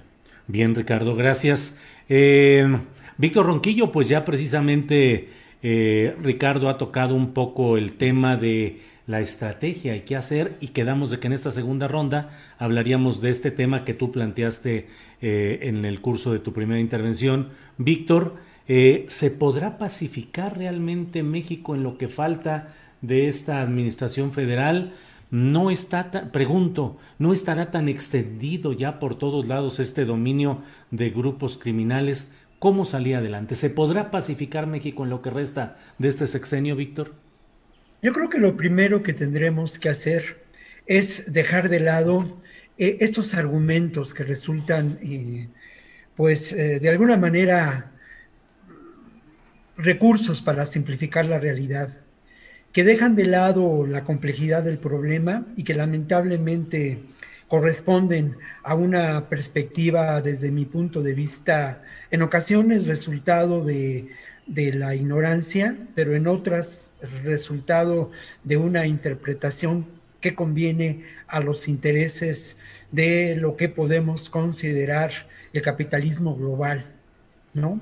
Es decir, decir que, por ejemplo, eh, todos los rincones del país están tomados por el narco y elucubrar eh, sobre ello me parece que nos aleja de una perspectiva rigurosa sobre el tema, ¿no? Creo que valdría la pena tratar de ir más allá de estas eh, frases hechas que no corresponden necesariamente a, Ricardo de manera exclusiva, sino que son parte de la argumentación que hemos escuchado eh, en relación al problema de la seguridad. Se dice, por ejemplo, que no hay estrategia. Entonces uno se pregunta, ¿qué ocurre con estas, con estas personas que eh, pues mañana con mañana trabajan sobre ello, ¿no? Día con día, con estas decenas de miles de personas. Es decir, esto es francamente eh, una falta de eh, apreciación, de limitación de, de, la realidad y de comprensión de un problema, ¿no? Yo creo que esa estrategia, y a mí me parece fundamental, lo primero que hay que preguntarse es, eh, ¿qué ocurre? ¿Hay una diferencia entre la estrategia seguida por Andrés Manuel López Obrador y su gobierno ah, en relación al problema de la inseguridad, de la pacificación? Ojo con la palabra, ¿eh? Pacificación del problema. Eso es mucho más grave que un problema de inseguridad. Estamos hablando de una verdadera guerra. Existen diferencias entre la estrategia de López Obrador con la de Peña Nieto, con la de Calderón, con la de Fox y sus antecesores. A mí me parece que hay una diferencia que es fundamental y que no solamente es discursiva. Se ha cambiado el paradigma de la violencia, de la guerra del narco, y se ha establecido una estrategia que sí atiende a las causas. Esas causas no son solamente el reparto del dinero a los pobres, que en buena medida es parte de una política social profunda, detallada, desde mi punto de vista, que eh, va precisamente a atender problemas que están vinculados al deterioro social grave que sufrimos. Y hablando de deterioro social, hay también, no tengo en este momento los datos, ¿no? Pero hay una importante gestión en términos de construir eh, universidades públicas en zonas de conflicto. Alguna vez estando en, Badiraguato, hace algunos años, eh, me decían, me decían, aquí, aquí no, aquí no, aquí no sabemos nada del gobierno, solamente cuando vienen los verdes, Y los verdes vienen a chingar. Y creo que esto, de alguna manera, eh, por lo menos, no sé si solamente con la voluntad política de López Obrador basta, pero hay un intento y una política de gobierno y una política de Estado, más que de gobierno, de atender a estas causas. El, que, el que se nieguen estos datos y estos hechos, bueno, corresponde al final de cuentas a una intentona de mantener eh, esta guerra del narco, que resulta muy favorable a los intereses del capitalismo global, que representa en este momento el gobierno de Estados Unidos, eh, con sus vinculaciones a la industria armamentista y demás que hemos aquí discutido. Y lo otro, que también a mí me parece eh, eh, digno de, mencionar, ¿no? Es un asunto que de alguna manera contraviene a, este, a este discurso que es terrible, ¿no? El asunto de la posibilidad de pactar con el crimen organizado, que me parece que es deplorable, ¿no? Y que nos llevaría sin duda a un caos, a una realidad desastrosa, porque al final de cuentas los, eh, las eh, evidencias de que distintos gobiernos anteriores pactaron con el crimen organizado están ahí dadas, no en el ámbito este, general, sino en el ámbito local. Y lo que ha ocurrido son eh, hechos muy lamentables. ¿no? Muy bien. Gracias, Víctor. Eh, Guadalupe Correa, por favor, tu opinión sobre lo que se está hablando, que son temas polémicos en cuanto al enfoque que se da a todo este, lo que está sucediendo en el país. Y por otra parte, pues la pregunta que, que estamos planteando, ¿se podrá pacificar todavía este país en lo que resta de este sexenio? Mira, Julio, mi respuesta es no, definitivamente no. Y creo que en esta, en esta conversación me encuentro un poco en el medio eh, estoy, de acuerdo con algunas cosas que dice Ricardo y con algunas cosas que dice Víctor. Definitivamente en el tema de la posibilidad de que el gobierno haya dicho que va a pactar con el narco, eso mm, realmente no tenemos ninguna evidencia y creo que esto no es, no es el punto de la discusión. Yo también estoy eh, determinantemente convencida en que no se puede, para pacificar un país, para, para, pacificar una región, para pacificar cualquier tipo de, de, negociación. No se puede, no se puede pactar con un ente criminal. Por lo tanto, esa no es una opción. Y no estoy tan segura que, que estas declaraciones de la Secretaría de Gobernación los hayan puesto en esa dirección. No estoy segura de eso. Realmente eh, puede haber tenido un lapsus. Realmente no tengo ninguna evidencia en este sentido. Por el otro lado, también estoy de acuerdo con Víctor en que este gobierno, así como me imagino que los gobiernos pasados tenían un objetivo, este, pues claramente de, arreglar este problema, porque todos los gobiernos deben estar conscientes de que si no resuelven este problema tan importante, no van a poder extender su capacidad de seguir teniendo influencia o al partido que representa. Eso es una cuestión lógica de todos. Yo también reconozco que el presidente de México tiene otra visión de lo que debe ser la seguridad en México, lo manifestó durante el periodo de transición, cuando llegó a gobernar se da cuenta que no puede este, dar abrazos este, sin dar balazos, y entonces en realidad se, se, encuentra en que no tiene policía federal que le, que le haga caso, forma la Guardia Nacional. Sin, eh, y este proyecto que Víctor eh, refiere como hay un proyecto de Estado en el tema de la seguridad, yo en realidad no lo veo.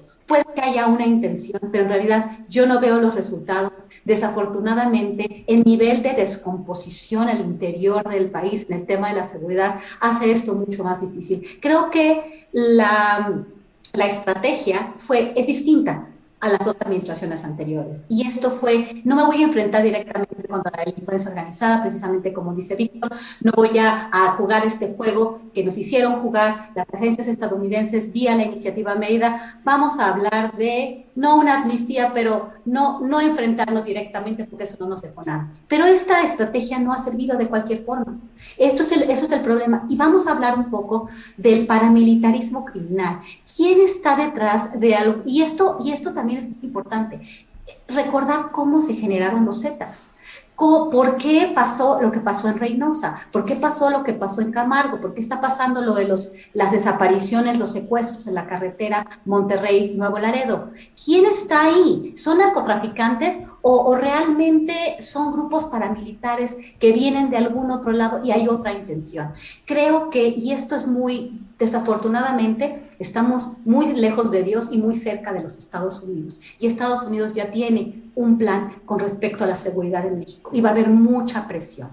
Si el gobierno de México decide tomar otro rumbo, van a seguir habiendo muchos eventos y de cualquier forma va a haber mucho más presión. Estados Unidos está ejerciendo presión de distintas maneras, vamos a hablar de eso en, unos momentos, y, este, y, van a seguir habiendo estos eventos, estos eventos que no hacen sentido cuando hablamos de simplemente del narcotráfico, que, están, que, que, que son eh, hechos perpetrados en contra de la población civil generando terror. Y eso hay que tenerlo muy claro. Por más que el gobierno quiera resolver esto, atacando las causas de la, de la, de la pobreza, eh, la educación, esto va a llevar mucho tiempo.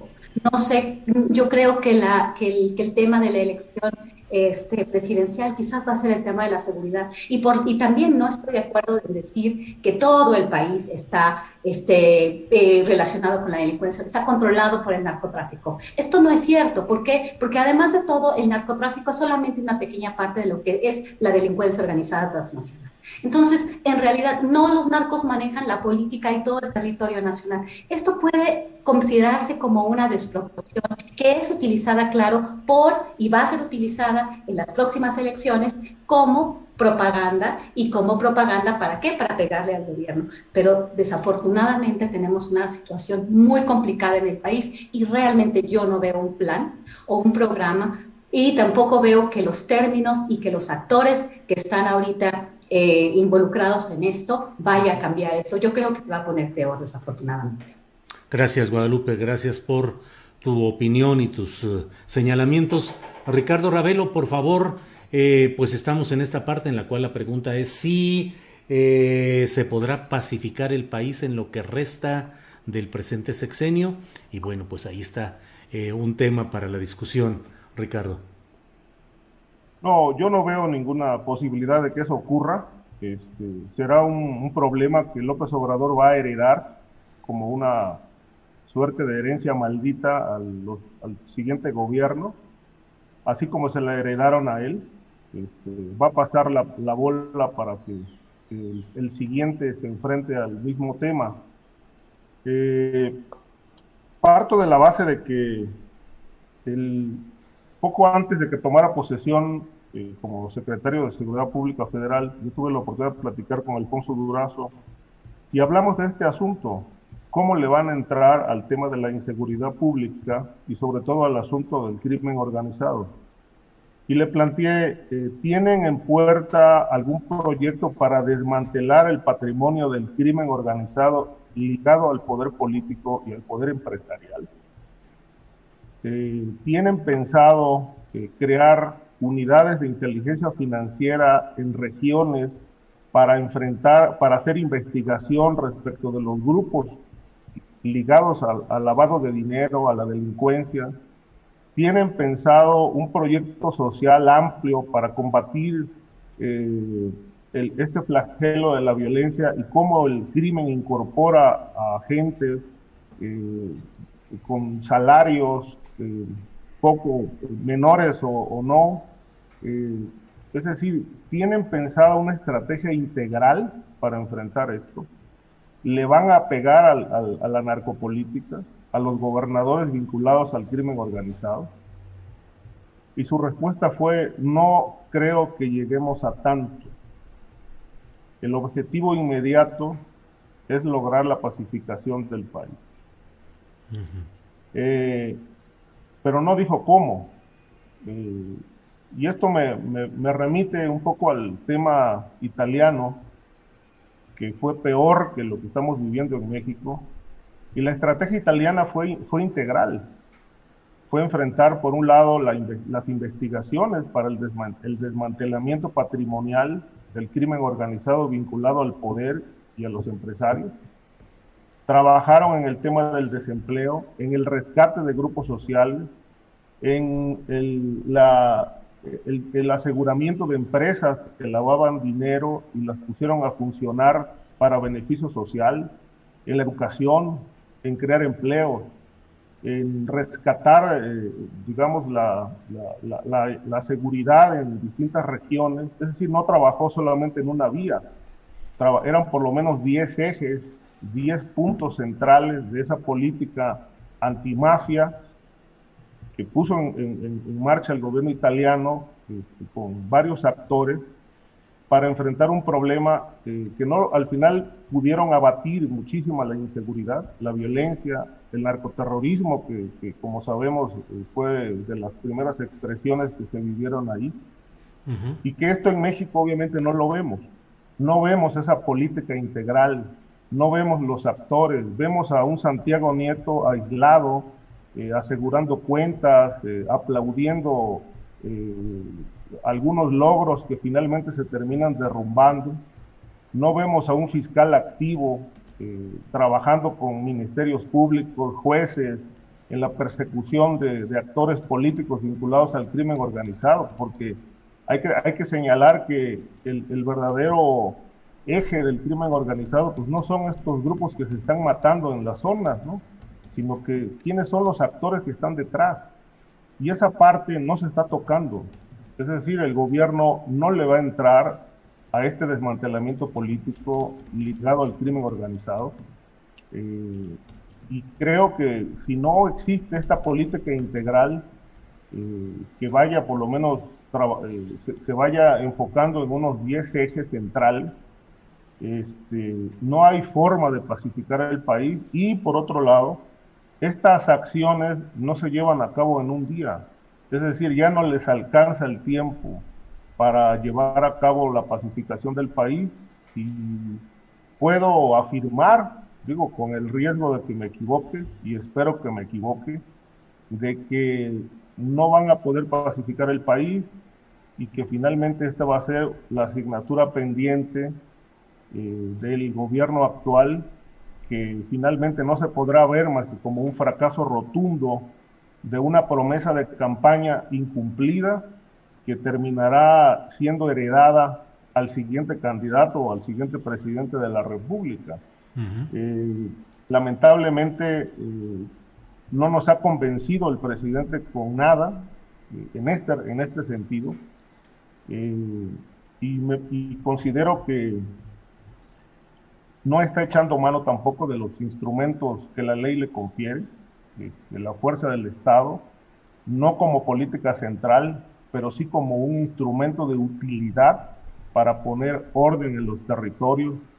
Este, sin este orden en los territorios, por lo menos en lo inmediato, pues difícilmente se podrá llegar a una llamémosle una paz social, algo tan alejado de la realidad que pues eh, no se ve por el momento este, realmente cómo puedan hacerle. Es decir, no, no vemos claridad en ese discurso del presidente, no vemos un, un presidente eh, controlando el país con una estrategia clara. Eh, creo que coincido con lo que dice Guadalupe también, no hay una una, una, puerta de salida a ese problema. Hay muchísimo discurso y buenas intenciones, pero eso no sirve absolutamente para nada. Gracias, Ricardo. Eh, Víctor Ronquillo, mm, pasando a otro tema, se ha anunciado pues otra eh, concesión, digamos, a los militares, en este caso a la Armada Mexicana, en el tema de las aduanas. Eh, precisamente hace un momento hablaba Ricardo Ravelo de aquel, aquella mención de la secretaria de Gobernación de presuntas pláticas con grupos del crimen organizado y se hablaba de una visita que había hecho el entonces subsecretario de Gobernación Ricardo Peralta, creo que era su, sí, Ricardo Peralta, eh, que se había reunido con algunos grupos de Tamaulipas. Eh, finalmente no quedó claro ahí qué tanto que eran de un lado o de otro, pero el hecho es que Ricardo Peralta había sido director de aduanas, eh, ahora se envió a un personaje de la confianza del presidente como ha sido Horacio Duarte y finalmente desemboca en la Armada Mexicana. ¿Qué opinas de este tema, eh, Víctor Ronquillo, por favor? Un pequeño paréntesis antes, Julio. Yo creo que también tenemos que contextualizar esta realidad de la violencia creciente en nuestro país, como lo he mencionado desde semanas anteriores, en términos de una realidad geopolítica, ¿no? Y de los propósitos de la construcción de un capitalismo global.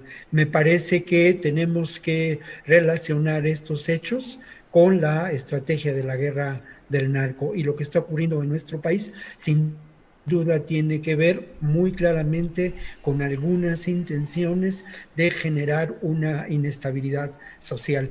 Y bueno, yendo al asunto de las aduanas, sí, lo más evidente es que continúa este proceso de militarización del país, eh, que podría ser descrito de este modo, sí y no porque al final de cuentas, cuando hablamos de, militarización, hablamos del control político, del control económico de un país a partir de las Fuerzas Armadas.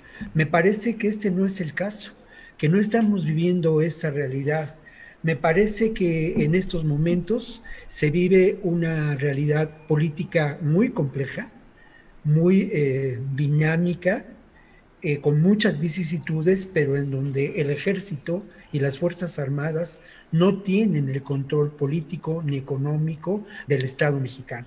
Entonces, eh, estos eh, procesos son enormemente complejos, ¿no? Y creo que también es parte de, digamos, del análisis que hemos desarrollado a partir de la realidad de las aduanas, de lo que se dice en los medios, ¿no? De este enorme potencial de corrupción que existe en las aduanas de nuestro país. Y basta con estar un, par de horas, ¿no? En cualquiera de las fronteras de Tamaulipas, sobre todo en Nuevo Laredo, para ver la dimensión del comercio que existe entre Estados Unidos y México. Eh, hay distintos factores, y, tú lo mencionabas de alguna manera, Julio, hay distintos factores que no, que no se han tomado en cuenta en este análisis y en, este, en esta otra actuación de poderes eh, fácticos, ¿no? Los agentes aduanales y las agencias aduanales tienen un poder político muy importante en muchas regiones de las fronteras, sobre todo en las fronteras de Tamaulipas. Esto creo que no, que no se ha terminado de exponer, ¿no? Creo que indudablemente este, esta realidad de la corrupción, esta realidad del desorden administrativo no, no, no va a pasar con un, con un mero decreto, ¿no? Creo que como en el caso de la seguridad, está ligado a un problema de dimensiones muy complejas, ¿no? Víctor, ¿estás de acuerdo en que los marinos se encarguen de las aduanas en México? Mira, es difícil eh, responder sí o no, ¿no? Creo que un sí o, un no eh, resultarían simplificar el problema, ¿no? Creo que no estoy de acuerdo en que las Fuerzas Armadas, no solamente los marinos, hayan tomado un papel protagónico en un gobierno que pretende una transformación social profunda, porque al final de cuentas las Fuerzas Armadas corresponden a eh, posiciones, desde mi punto de vista, muy poco flexibles y duras, que no, que no tienen, no tienen una comprensión de lo real de los problemas, ¿no? El problema de la corrupción y el problema de la militarización del país atienden a una realidad de verdad difícil. Yo lo he externado en otras ocasiones, ¿no? Lamento mucho ese papel protagónico del ejército y de las Fuerzas Armadas, pero me pregunto, ¿Qué ocurriría si este papel protagónico de estas fuerzas no, no fuera de este modo en este momento en este país? Una hipótesis de trabajo, ¿no? Quizá el problema de la inseguridad, quizá el problema de la violencia, el problema de la corrupción serían todavía de una, de una dimensión mayor. Em, creo, Julio, honestamente, que ante estos hechos no, no podemos eh, atenderlos con respuestas mm, limitadas, ¿no? Sino hay que, pues como se dice y como, y como es parte de un ejercicio reflexivo, ¿no? Hay que complejizar los problemas, ¿no? Bien, gracias, Víctor. Eh, Guadalupe Correa, eh, por favor, este tema de la, las aduanas ahora con un decreto que cambia la relación y que ahora establece a la Armada de México, a la Secretaría de Marina, a cargo de estos espacios. Por favor, Guadalupe. Sí, es un tema muy importante y, también a mí me, no tengo una posición necesariamente blanco y negro al respecto. Es, es complejo, eh, pues yo viví en la frontera ocho años y sigo yendo mucho a la frontera, hago investigación en el estado de Tamaulipas y lo conozco bastante bien. El tema de las aduanas, y te digo, hace poco estuve viajando por toda la frontera. Esta nueva militarización, no es que ya este, Andrés Manuel López Obrador militarizó el país, obviamente, y esto obviamente ha sido también usado por la oposición, que, que alguna vez lo, lo, apoyó y ahora, y ahora dice, no, pues qué horrible, ¿no? Que están los militares en todo bueno, este, sí hay un control ya, de ya. Este, yo cuando pasé varios puntos fronterizos, ahí estaba la Marina, las Fuerzas Armadas Mexicanas, su presencia era mayor que nunca. Yo no la había visto así y eso que cruzo muy seguido. Este, básicamente también conozco cómo funcionaban las aduanas, principalmente en la ciudad de Matamoros y en la ciudad de Nuevo Laredo. Estaban Totalmente, totalmente. Ahí sí, ahí sí, yo sí, este, cuando estamos hablando de, de algunos espacios vinculados a la delincuencia organizada, al narcotráfico, a la delincuencia organizada en general, porque ha cambiado el, tipo, la, la, configuración de la delincuencia organizada en Tamaulipas, estaban controladas por el crimen organizado. Recuerdo el caso de Luis Alfredo Biasi, el ex secretario de Desarrollo Social en el estado de, en la ciudad de Matamoros, con, con, Leticia Salazar, que era en ese momento eh, la alcaldesa eh, que representa al Partido Acción Nacional, muy, muy enemiga de Cabeza de Vaca. Entonces, por eso siempre me dio mucho miedo ese tema, ¿no? Porque yo vivía muy cerca de esa ciudad. Entonces, a él era el rey de las aduanas, ¿no? Decía que tenía el cartel aduanero, que se dedicaba a la extorsión, al contrabando, y la manejaba los indios. Hay una hay, una, hay un fenómeno interesante que ahorita se pasa de Tamaulipas, eh, pasan, están ahorita pasando por presidio, por, por, por Chihuahua.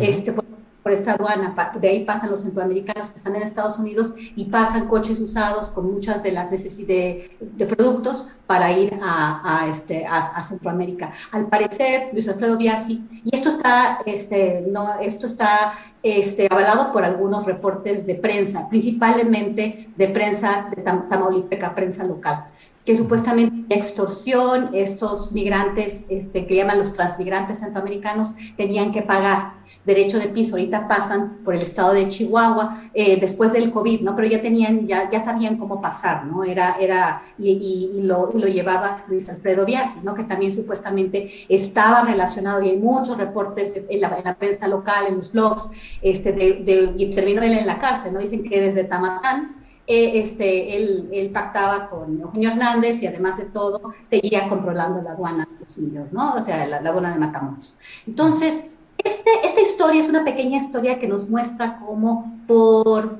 por muchísimo tiempo y, la situación que se encontró muy probablemente el presidente de México, no solamente en la aduana de Matamoros, la de Nuevo Laredo, exactamente igual, este, pues no tenía el control, ¿no? No lo tenía y además si eh, esto es un nuevo gobierno que no tiene estos, estas, estas ligas, ¿no? estos enlaces. Entonces, el hecho de que la Marina, las Fuerzas Armadas estén en control de las aduanas, a mí me da miedo, ¿no? ¿Por qué? Porque a veces las personas, eh, el poder corrompe y corrompe absolutamente. Entonces, me daría mucho más miedo que un ente armado estuviera ahora, este, eh, que, que, que hubiera la corrupción que había, pero ahora mediante un ERTE armado. Creo que habría que tener mucho cuidado, muchas formas de, no permitir que esto se extienda. Me da mucho, mucha preocupación, pero al mismo tiempo, como yo viví en la frontera y paso mucho tiempo, veo cómo también la población, cuando llegan los verdes, sí llegan los problemas, pero también en muchas ciudades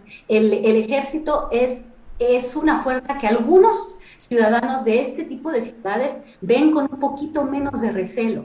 Yo no es que lo vea con menos recelo, pero cuando estábamos entrando a Agua Prieta y veo a los soldados, digo, y, desafortunadamente quizás otras personas que no conozcan bien la región, cuando yo diga, me sentí un poco más segura, porque fui a, ese, eh, por ese, por ese mismo lugar, por Agua Prieta, hace dos años, en 2019, y la situación era, era, era terrible. No digo que ahorita haya cambiado, simplemente pasé y el día que yo estuve no sentí el miedo, vamos, ¿no? No, no, no lo estoy vinculando necesariamente a la presencia del ejército, pero si las cosas se hacen bien, pueden funcionar, porque las aduanas en el país están tomadas por actores corruptos y por delincuencia organizada, y en algunos países, en algunos estados fronterizos, por la delincuencia organizada casi en su totalidad, y me atrevo a decir que este es el caso de Tamaulipas, eh, del estado de Tamaulipas. Entonces, pues tengo estas dos, estas dos este, posiciones, ¿no? Me da mucho miedo verlos ahí porque pueden corromperse, hay mucho dinero fluyendo, hay mucho, mucha posibilidad de extorsión, de, de, hacerse de dinero, y pues desafortunadamente eh, las instituciones en nuestro país son tan débiles, son tan flojas, nuestro sistema de procuración de justicia no funciona de manera correcta, y bueno, si no hay esos candados, vamos a tener problemas muy severos con personas altamente armadas, con, con entrenamiento militar, bueno, las Fuerzas Armadas, que van a estar operando este, estos espacios ¿no? donde la corrupción está a la orden del día. Gracias, Guadalupe. Eh, Víctor, perdón, Ricardo Ravelo, sobre este tema eh, de las aduanas y estos cambios que se han anunciado y la presencia de la Marina, ¿qué opinas, Ricardo Ravelo? Mira, pues ya nos sorprende porque ahí donde surge un, una crisis por corrupción o inseguridad, el, recurso inmediato que tiene el presidente son las Fuerzas Armadas. Me llamó la atención que, por ejemplo, el presidente ha dicho eh, que a partir de que él tomó posesión como presidente de la República y empezó al desarrollo de lo que se llama la cuarta transformación, pues que la corrupción se terminó, lo ha reiterado, lo ha pregonado eh, abiertamente, ya no hay corrupción, ha dicho. yo plantearía, por ejemplo, que antes, antes de que empezara su gobierno, tuve la oportunidad de platicar con tres aspirantes a convertirse en administradores de aduana. Recuerdo muy bien, uno, uno iba para Tamaulipas, otro para Mexicali y otro para Tijuana. vinieron a negociar la compra de la administración de la aduana y hablaban de 4 hasta 5 millones de dólares por el puesto. Este fue el planteamiento que les hicieron quienes estaban repartiendo los cargos por parte de lo que más tarde sería el gobierno de la Cuarta Transformación. Estaban vendiendo las administraciones en esas sumas y obviamente dependiendo la importancia de la aduana, pues era el costo. Y recuerdo que ellos vinieron a presentar su currículum porque ya traían mucha experiencia en, estas tareas, eh, eran expertos en comercio exterior, habían hecho ya una larga carrera en las, aduanas, pero se toparon con que había que pagar por el cargo, es decir, no, no era tomado en cuenta su experiencia ni su trayectoria, sino que por el puesto en, en Mexicali o en o en, Tijuana había que pagar a sobre 5 millones de dólares para, no, para nombrar los administradores. Obviamente eh, no quisieron porque les, plantearon que, bueno, ellos plantearon que, que no era posible pagar esa suma porque esto implicaba que para recuperar la inversión había que ligarse al crimen organizado y al contrabando. Eh, hay que recordar también Ricardo Peralta fue el primer administrador general de aduanas y que salió por un escándalo de corrupción que tronó en el Aeropuerto Internacional de la Ciudad de México. Eh, luego lo cobijó la señora secretaria de Gobernación, dándole una subsecretaría, y luego lo corren bajo el argumento de que ya no había presupuesto para sostenerlo ahí debido a la autoridad republicana. Cabe decir que Ricardo Peralta fue el principal impulsor de la llamada ley Bonilla y fue el encargado de pagarle, según las acusaciones que surgieron en ese entonces, a los diputados de Baja California con dinero que salió de la aduana de Mexicali y que según se dijo entonces provenía del crimen organizado. Eh, este es más o menos un, planteamiento muy sucinto eh, de, qué tamaño es, la corrupción en las 49 aduanas del país, que bueno, gran parte de ellas, como dice Guadalupe, en efecto, eh, han sido tomadas por el crimen organizado, no de ahora, sino desde hace muchos años. Eh, recuerdo muchas balaceras en el aeropuerto de la Ciudad de México con, eh, en, prejuicio de, agentes de aduanas que, se, estaban ligados al crimen.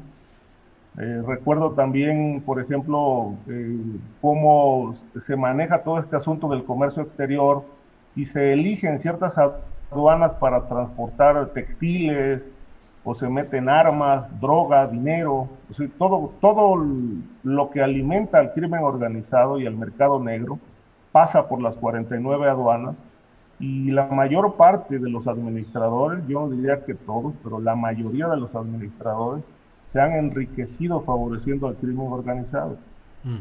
Eh, la gran pregunta aquí es si realmente las Fuerzas Armadas van a frenar este flagelo, porque queda claro que el presidente no tiene otro recurso más que militarizarla. Es claro que no confía en los civiles y que ahora, después de haber otorgado el control de los puertos a las Fuerzas Armadas, pues con este decreto también les asigna el control de las aduanas. Sí. Parece que, esto tácitamente, bueno, está reconociendo que, la corrupción ahí sigue enquistada y que él mismo se desmiente cuando afirma que ya no hay corrupción y finalmente tiene que tomar medidas como militarizar las aduanas para intentar un saneamiento en estas puertas del crimen organizado que han sido usadas para introducir todas las armas o gran parte de ellas que han eh, servido para las, eh, los distintos cárteles que operan en el país.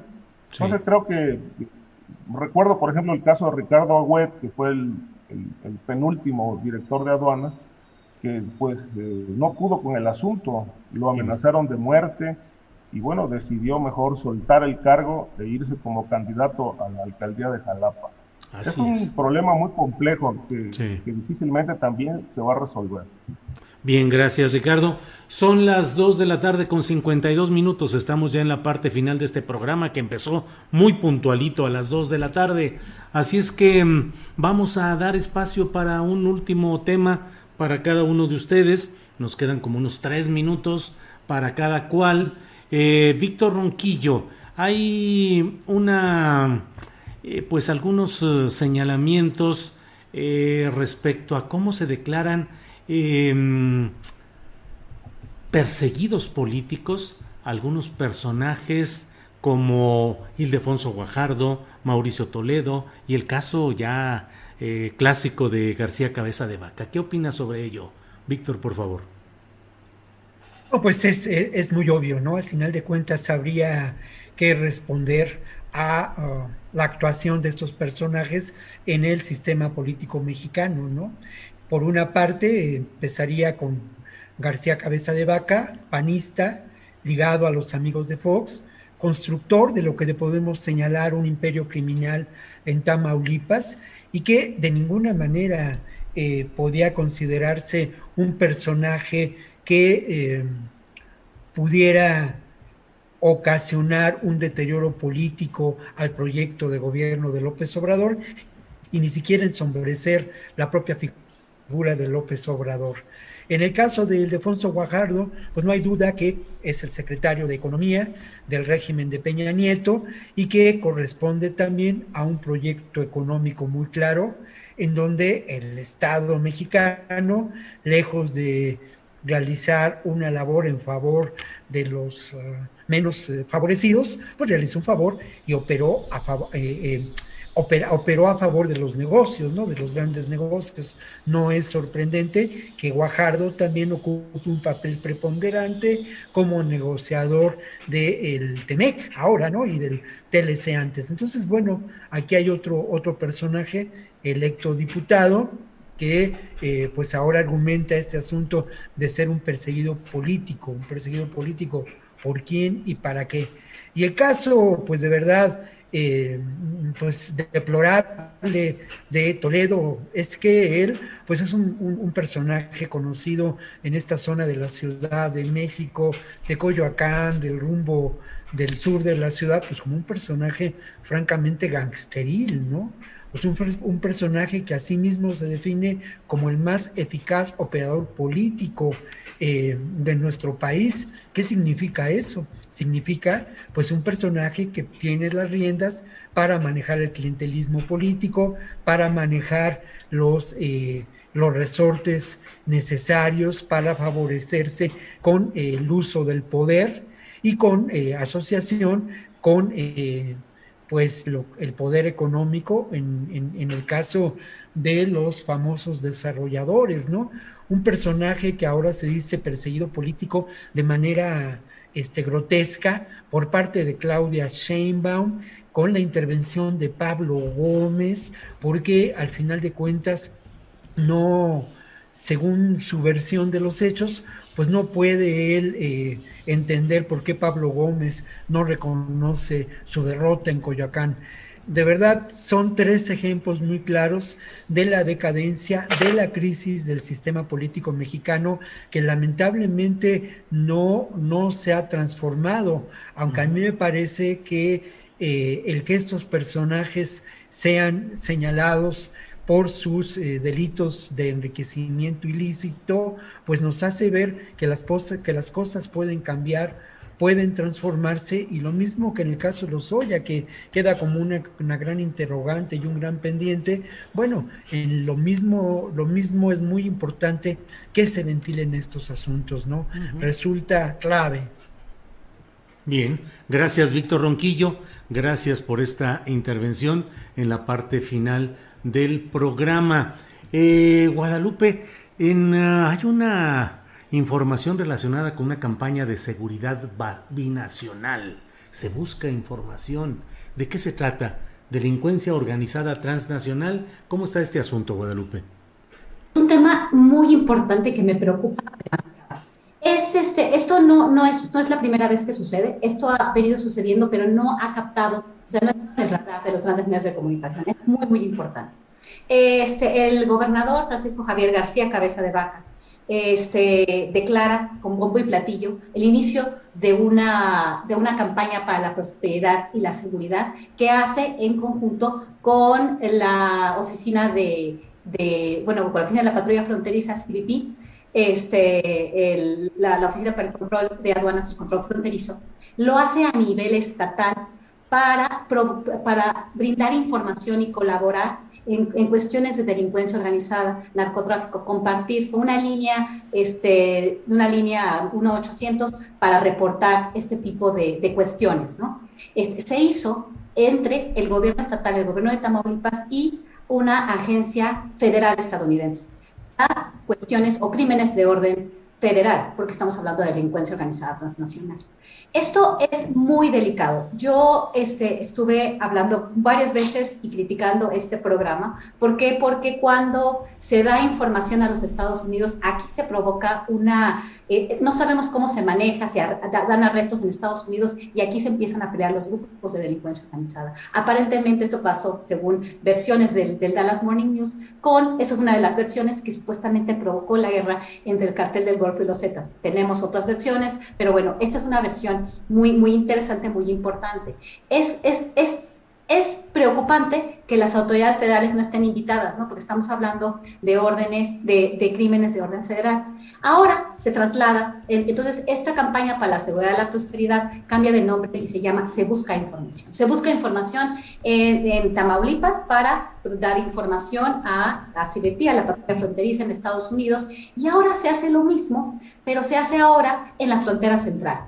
Entonces se reúne la Agencia Federal Estadounidense con autoridades este, estatales, con el gobernador del estado de Chihuahua, con el, el alcalde de, Ciudad Juárez y otras personas. Las, las notas no son muy, muy claras al respecto, pero no se mencionan a las autoridades federales en también operaciones y colaboración de delincuencia organizada en la frontera con todo lo que esto podría implicar. Entonces, pasan de Tamaulipas y vemos los, lo terrible que ha sucedido en lo de Camargo, en lo de Reynosa y toda esta fragmentación terrible, este paramilitarismo criminal que está presente en el estado de Tamaulipas. ¿Qué vamos a tener en Ciudad Juárez? ¿Qué vamos a tener en el estado de Chihuahua, en la frontera de Chihuahua con, Texas y con Nuevo México? en realidad es, un, es, una, es una cuestión muy importante que deberíamos de empezar a comentar un poco más y los medios deberían de enfocarse en estas cuestiones, ¿no? Porque parece ser que ahí CBP está muy contenta este, tejiendo eh, redes con, obviamente, autoridades locales y estatales este, que son eh, enemigas de alguna forma de la federación, ¿no? O sea, con la oposición, con, con, con actores que no van a actuar eh, del lado de la, de la federación con la necesidad de que se coordinen los diferentes niveles de gobierno y las diferentes este, agencias de seguridad en el país. ¿no? Es muy, muy importante este tema. Bien, muchas gracias eh, Guadalupe. Y bueno, pues eh, Ricardo Ravelo, no sé eh, si podemos cerrar con algo relacionado con todo lo que está sucediendo, pues de mucha violencia en Tamaulipas, en Michoacán, en Chiapas, o si deseas tú cualquier otro tema que desees plantear este es el momento en esta parte final de la mesa. Por favor, Ricardo. yo quisiera tocar el punto de Chiapas. Ya, lo, de, lo de Michoacán lo hemos abordado, lo de Tamaulipas también. Eh, pero lo de Chiapas, que pues, recientemente tronó la violencia criminal, este, me llamó sobremanera la atención que durante mucho tiempo Chiapas se había significado por ser un territorio de una, con una violencia de bajo impacto y que siempre se atribuyó a, una, a un acuerdo entre grupos del crimen organizado y los poderes en turno.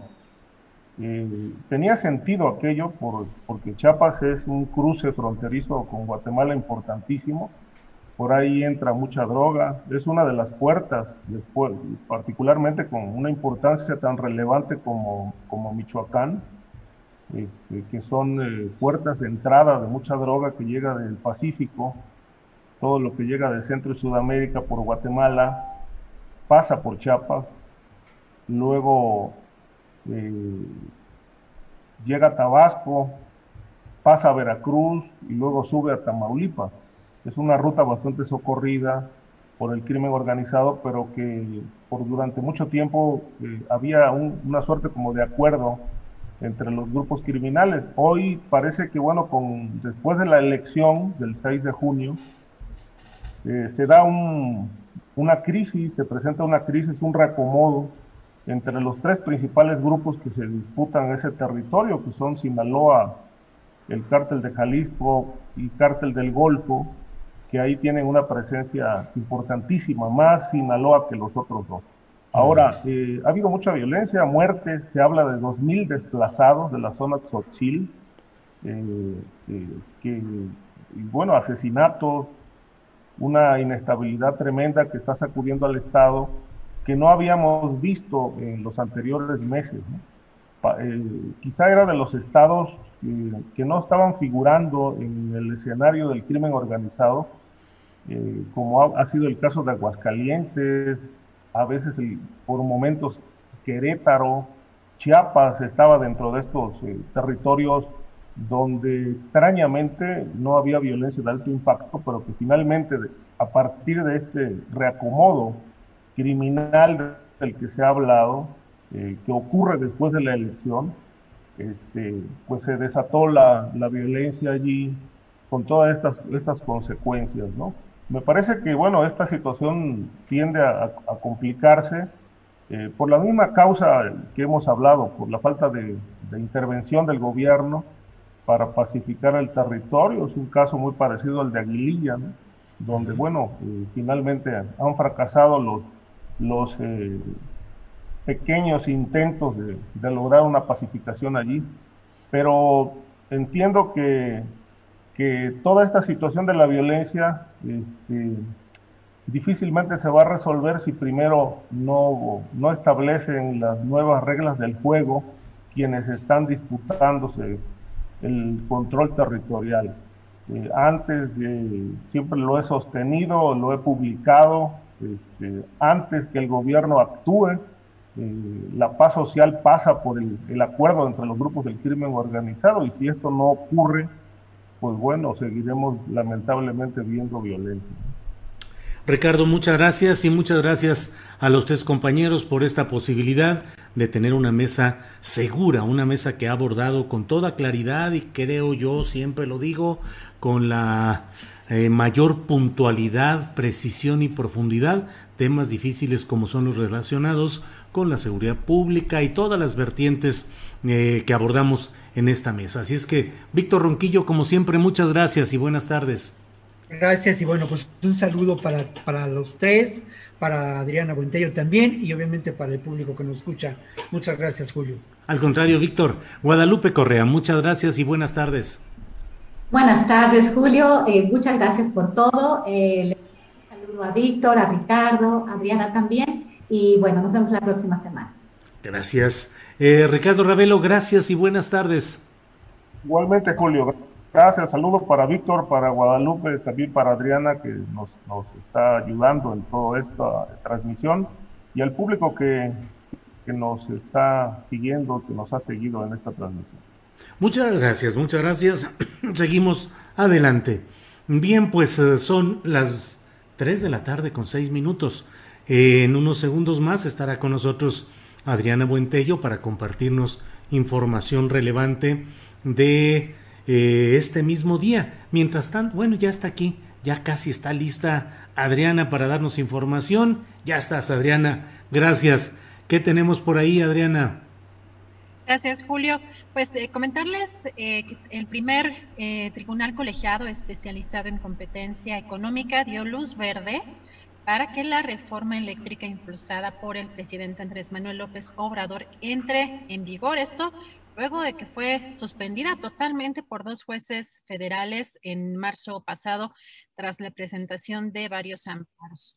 Y pues tanto la Fiscalía General de la República como la Auditoría Superior de la Federación impugnaron el amparo que le habían otorgado a Rosario Robles para llevar su proceso en prisión domiciliaria, por lo que la exsecretaria de Desarrollo Social seguirá en el penal de Santa Marta Catitla hasta que un tribunal revise la sentencia. Pues es algo de la información eh, más eh, relevante de, eh, las, de, las últimas, de las últimas horas y pues yo voy a tomarme aquí el momento para agradecer las aportaciones que nos han estado mandando en, esta transmisión. Eh, Ricardo Aguilera dice saludos desde Cuernavaca, Morelos. Eh, dice, vamos todos a la consulta por el sí. Muchas gracias por sus aportaciones. También eh, Luis Leija, dice Julio, pues tu invitada estaba, no, no, no estaba, no estaba en esas condiciones, eh, don Luis. Les recuerdo, como les estaba comentando en el chat, eh, la consejera eh, Norma es, este, viene del extranjero, estuvo varios años como, em, como en, esta parte de las cuestiones electorales, como observador electoral estuvo eh, algún tiempo en Europa, así que no, no estaba en esas condiciones em, que dice Luis Leija. Y luego tenemos también por acá Ivonne Rocha, muchas gracias. Eh, también a Lisette, saludos eh, de su servidora Lisette Caulleres desde Nuevo León, un saludo hasta Nuevo León. Y pues ya tenemos casi listísima nuestra querida Sol Ángel, que pues siempre cada jueves nos trae eh, el anuncio de su programa, que es a las 8 de la noche, no se lo pueden perder. Hoy también, como todos los jueves, trae un tema súper, súper interesante. Si podemos, Andrés, no sé si ya podemos poner en pantalla el anuncio del programa de Sol del día de hoy. Eh, se trata, dice, una guía básica para entender de economía y política, así que va a estar súper, súper interesante. ¿Cómo estás? por acá, Adriana. ¿Cómo estás? Muy buenas tardes. Muy bien, ¿y tú? También ya aquí esperando, esperándote, es, es, lo, es la mejor parte de la semana. Justamente cuando platicamos de estos temas tan interesantes, Sol, con esta perspectiva que tienes y qué, eh, quiénes van a ser tus invitados, de qué se trata el programa el día de hoy. Sí, fíjate que, digo, ya saben que yo a veces saco los temas eh, mucho hacer, o sea, de lo que está pasando en redes sociales en el momento y todo. Entonces, para las personas que lo vieron o no, pero hubo un video viral de Chumel Torres con eh, Diego Rusarín en el que no sé si lo vieron o no, pero fue fantástico. Bueno, fue algo muy impresionante, la verdad. Pero, bueno, en el que el video básicamente eh, Chumel dice cosas y él dice yo por definición sería de izquierda, pero y entonces, pero sería liberal y Diego le dice, bueno, pues es que liberal en realidad no es de izquierda y empieza a decir cosas y al final termina contradiciéndose Chumel y Diego le dice, a ver, eh, ¿quieres esto o esto? Y contesta algo y dice, bueno, entonces en realidad eres de derecha. Y Chumel se queda así, no, pues sí. Entonces, em, basándome en ese programa en redes sociales, estuvimos platicando con, eh, los seguidores y todo, y la verdad es que muchas personas utilizamos términos sin realmente saber qué significan, decimos de derecha y de izquierda, sin realmente saber eh, qué implica el ser de izquierda, ¿no? O sea, a qué estás apoyando, qué es el centro, los libertarios, por ejemplo, todo esto, el, socialismo, el comunismo, que le tenemos un pavor y todo el mundo pensamos que, en cuanto pensamos en comunismo o socialismo, este, pensamos directamente en Cuba, ¿no? Y, y, y en realidad no tenemos ningún ejemplo real de socialismo, comunismo, ni siquiera de capitalismo realmente, ¿no? Entonces, bueno, vamos a hablar de esto, vamos a entender las definiciones, entender las tendencias políticas, qué son los sistemas económicos, los sistemas políticos también. Em, básicamente va a ser como una clase de, economía y política eh, en la que vamos a poder ir preguntando. Después vamos a tener a Aranza, Arancha Sánchez, y ella nos va a dar ejemplos de países. Entonces vamos a estar hablando, por ejemplo, de la situación actual de Cuba. Eh, es una dictadura, que eso, o sea, todo esto. También vamos a estar hablando acerca de la 4T. Eh, si este, este gobierno se está acercando o se está alejando lo suficiente, pues, al neoliberalismo, como es lo que dice, y real, o sea, las decisiones cómo se van tomando y si en realidad nos estamos alejando, ¿no? De lo que se promete. Y al final vamos a tener a Margaret Rangel y con ella vamos a hablar acerca de cómo los diferentes sistemas políticos y económicos nos afectan socialmente, o sea, cómo nos hacen interactuar entre nosotros, ¿no? O sea, esta avaricia que, todo el mundo decimos es que los humanos somos avaros por naturaleza y en realidad, o sea, en realidad los, los humanos así, así nacimos, ¿no? Es algo que, que, inherente del humano o es algo que eh, los sistemas políticos y, económicos en este, en este caso em, nos han llevado a, a pensar que así deben de ser las cosas, ¿no? Entonces, bueno, va a estar muy, muy interesante. La verdad es que yo siempre me he declarado muy ignorante acerca de estos temas, entonces tengo 800 mil preguntas ahí ya de que lista para preguntar y obviamente ya saben que las preguntas que se vayan poniendo en el, en el programa, eh, las, las voy metiendo si son interesantes. Entonces, este, pues nada, ahí los veo a las 8 de la noche.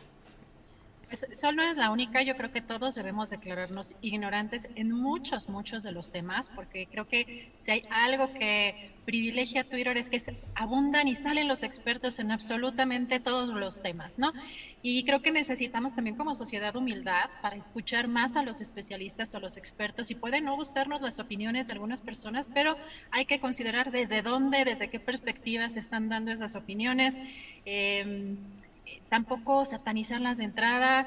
Evidentemente la, chumelización también es, es, es, una consecuencia precisamente también de, pues eh, un poco del, del, manejo indiscriminado de las redes sociales y de querer opinar de todo, ¿no? Eh, yo creo que sí también eh, está bien que no queramos este, enaltecer a los chumeles, eso es algo que me parece que también debemos de impulsar como sociedad, pero sí también ser un poco más humildes y pues no somos expertos en todo, así que yo estoy puestísima ya para ver ese programa porque evidentemente si hay términos, hay temas, hay zonas, sol, incluso pues todo lo que se entiende de, de, lo que está pasando en México, pues también es consecuencia de lo que está pasando en América Latina, eh, cómo se relacionan incluso hasta las derechas, cómo están conectadas en América Latina con México. Creo que hay cosas muy interesantes que se pueden analizar este, desde, desde esa perspectiva. Así que puestísimos para ver tu, tu programa Sol hoy a las 8 de la noche, ¿verdad? Así es, nos vemos a las 8 de la noche. Ya saben, dura alrededor de dos horas de especialistas y luego ya tenemos un ratito de plática al final. ¿Sale? Perfectísimo, ya estamos puestos. Te mando un abrazo, muchas gracias. Igualmente, un abrazo, hasta luego. Muchas gracias a Sol. Y pues no se pierdan este programa. Es, importante, la verdad, que pues si nos están ofreciendo contenidos y, especialistas, eh, aunque puede ser algunos no nos, no nos gusten del todo o a lo mejor no coincidamos, pero que tengamos la capacidad de ampliar más nuestro panorama para, para pues poder entender mejor la realidad y efectivamente a lo mejor vemos algún alguna entrevista y decimos, no, definitivamente no me, no me gusta o no este, coincido, pero tenemos eh, pues la apertura por lo menos de escuchar, ¿no? Y pues teníamos por acá, ya estábamos agradeciendo este, justamente vi que había muchos comentarios respecto a la voz de nuestra primera invitada, la consejera. Les reitero que eh, la consejera Norma de la Cruz es una consejera que también viene de Europa, o sea, que viene de, varios lugares este, en donde fue observadora electoral, este, también porque eran luego comentarios que están un poquito fuera, fuera del lugar, ¿no? Ven que a uno se le, se contagia un poquito el, acento en donde esté. Em, tenemos por acá mensajes de Ivonne Rocha, muchas gracias por las aportaciones de Lisette, este, había leído. Por acá tenemos a Moni, Moni Selach y um, Enrique Fernández Hernández Sánchez. Muchas gracias. También a María Orozco, Marcos Villanueva. Dice este güey, Ricardo Revelo dice ningún chile. Bueno, evitemos este, como las, las agresiones, ¿no? Siempre le encuentra, pues son críticas este, y son críticas de, gente informada, podemos estar de acuerdo o no, pero pues respetemos también las, opiniones de los invitados. Julio, pues ya estamos aquí de regreso, em, pues con, algunos de los, comentarios y de las aportaciones de, pues, de la gente que, que nos ha estado apoyando en este programa. Muy bien, Adriana, muy bien, qué bueno que tenemos ya todo esto cubierto, la información del día, las entrevistas Y bueno, pues este jueves 15 de julio estamos ya en la parte final del programa, son las 3 de la tarde con 17 minutos. Y bueno, pues tenemos todo listo mañana para la mesa del más allá, en la cual estará nuestro compañero eh, participantes eh, Horacio Franco y Fernando Rivera Calderón. Mañana no va a estar Ana Francis Moore, Adriana, porque va a estar fuera, pues eh, en, en, algunas, un par, dos, tres semanas fuera de, de, la posibilidad de hacer el programa con nosotros. Adriana, así es que, pues bueno, tendremos este programa mañana con ellos dos, tal vez con alguna invitada sorpresa y tendremos otro tipo de información. Eh, no sé, Adriana, si finalmente em, hoy voy a estar a las 7 de la noche, ya dije, en Canal 22.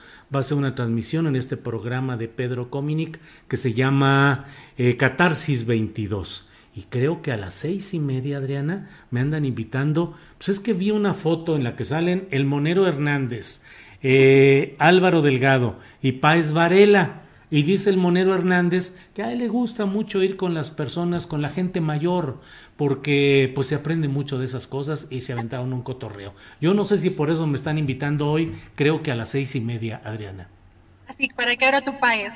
Sí, sí, sí, para que yo pague, porque dicen que dejaron a la persona más mayor, eh, ya sé que eso es impropio, pero bueno, la más mayor, eh, que sería Alejandro Páez Varela, quien mando mi saludo y mi respeto para el buen Páez, que fue quien pagó, y luego estos vaciladores dijeron, pues es que es la persona mayor, entonces pues le tocaba pagar. Entonces yo no sé, pero hoy me invitaron a las seis y media, no sé si para que pague alguna cuenta, Adriana. Todos unos jovenazos, todos, todos, incluido tú, Julio, derrochando intelectualidad, que es la parte importante. Seis y media entiendo que voy a estar ahí en, ¿verdad? Seis y media con los periodistas hoy. Así es, así es, Julio. Y después a las siete ya la otra entrevista. Corriendo. Así que para que estén súper pendientes y después para que no se les olvide con sol. sí, luego a las ocho con sol, con el palo de la piñata. Bueno, Adriana, pues creo que es todo por hoy podemos irnos despidiendo y a prepararnos para el programa de mañana. Muchas gracias a todos, buen provecho y hasta mañana. Para que te enteres del próximo noticiero, suscríbete y dale follow en Apple, Spotify, Amazon Music, Google o donde sea que escuches podcast. Te invitamos a visitar nuestra página julioastillero.com. Even when we're on a budget, we still deserve nice things. Quince is a place to scoop up stunning high-end goods for 50 to 80% less than similar brands. They have buttery soft cashmere sweaters starting at $50, luxurious Italian leather bags, and so much more. Plus, Quince only works with factories that use safe, ethical, and responsible manufacturing. Get the high-end goods you'll love without the high price tag with Quince. Go to quince.com/style for free shipping and 365 day returns. ¿No se merece tu familia lo mejor? Entonces, ¿por qué no los mejores huevos? Ahora, Egglands Best están disponibles en deliciosas opciones. Huevos clásicos, de gallina libre de jaula y orgánicos de Egglands, que ofrecen un sabor más delicioso y fresco de granja que le encantará a tu familia. En comparación con los huevos ordinarios, Egglands Best contiene la mejor nutrición como 6 veces más vitamina D, 10 veces más vitamina E y el doble de omega 3 y B12. Solo Egglands Best. Mejor sabor, mejor nutrición, mejores huevos. Visita egglandsbest.com para más información. Para que te enteres del próximo noticiero, suscríbete y dale follow en Apple, Spotify, Amazon Music, Google o donde sea que escuches podcast. Te invitamos a visitar nuestra página julioastillero.com.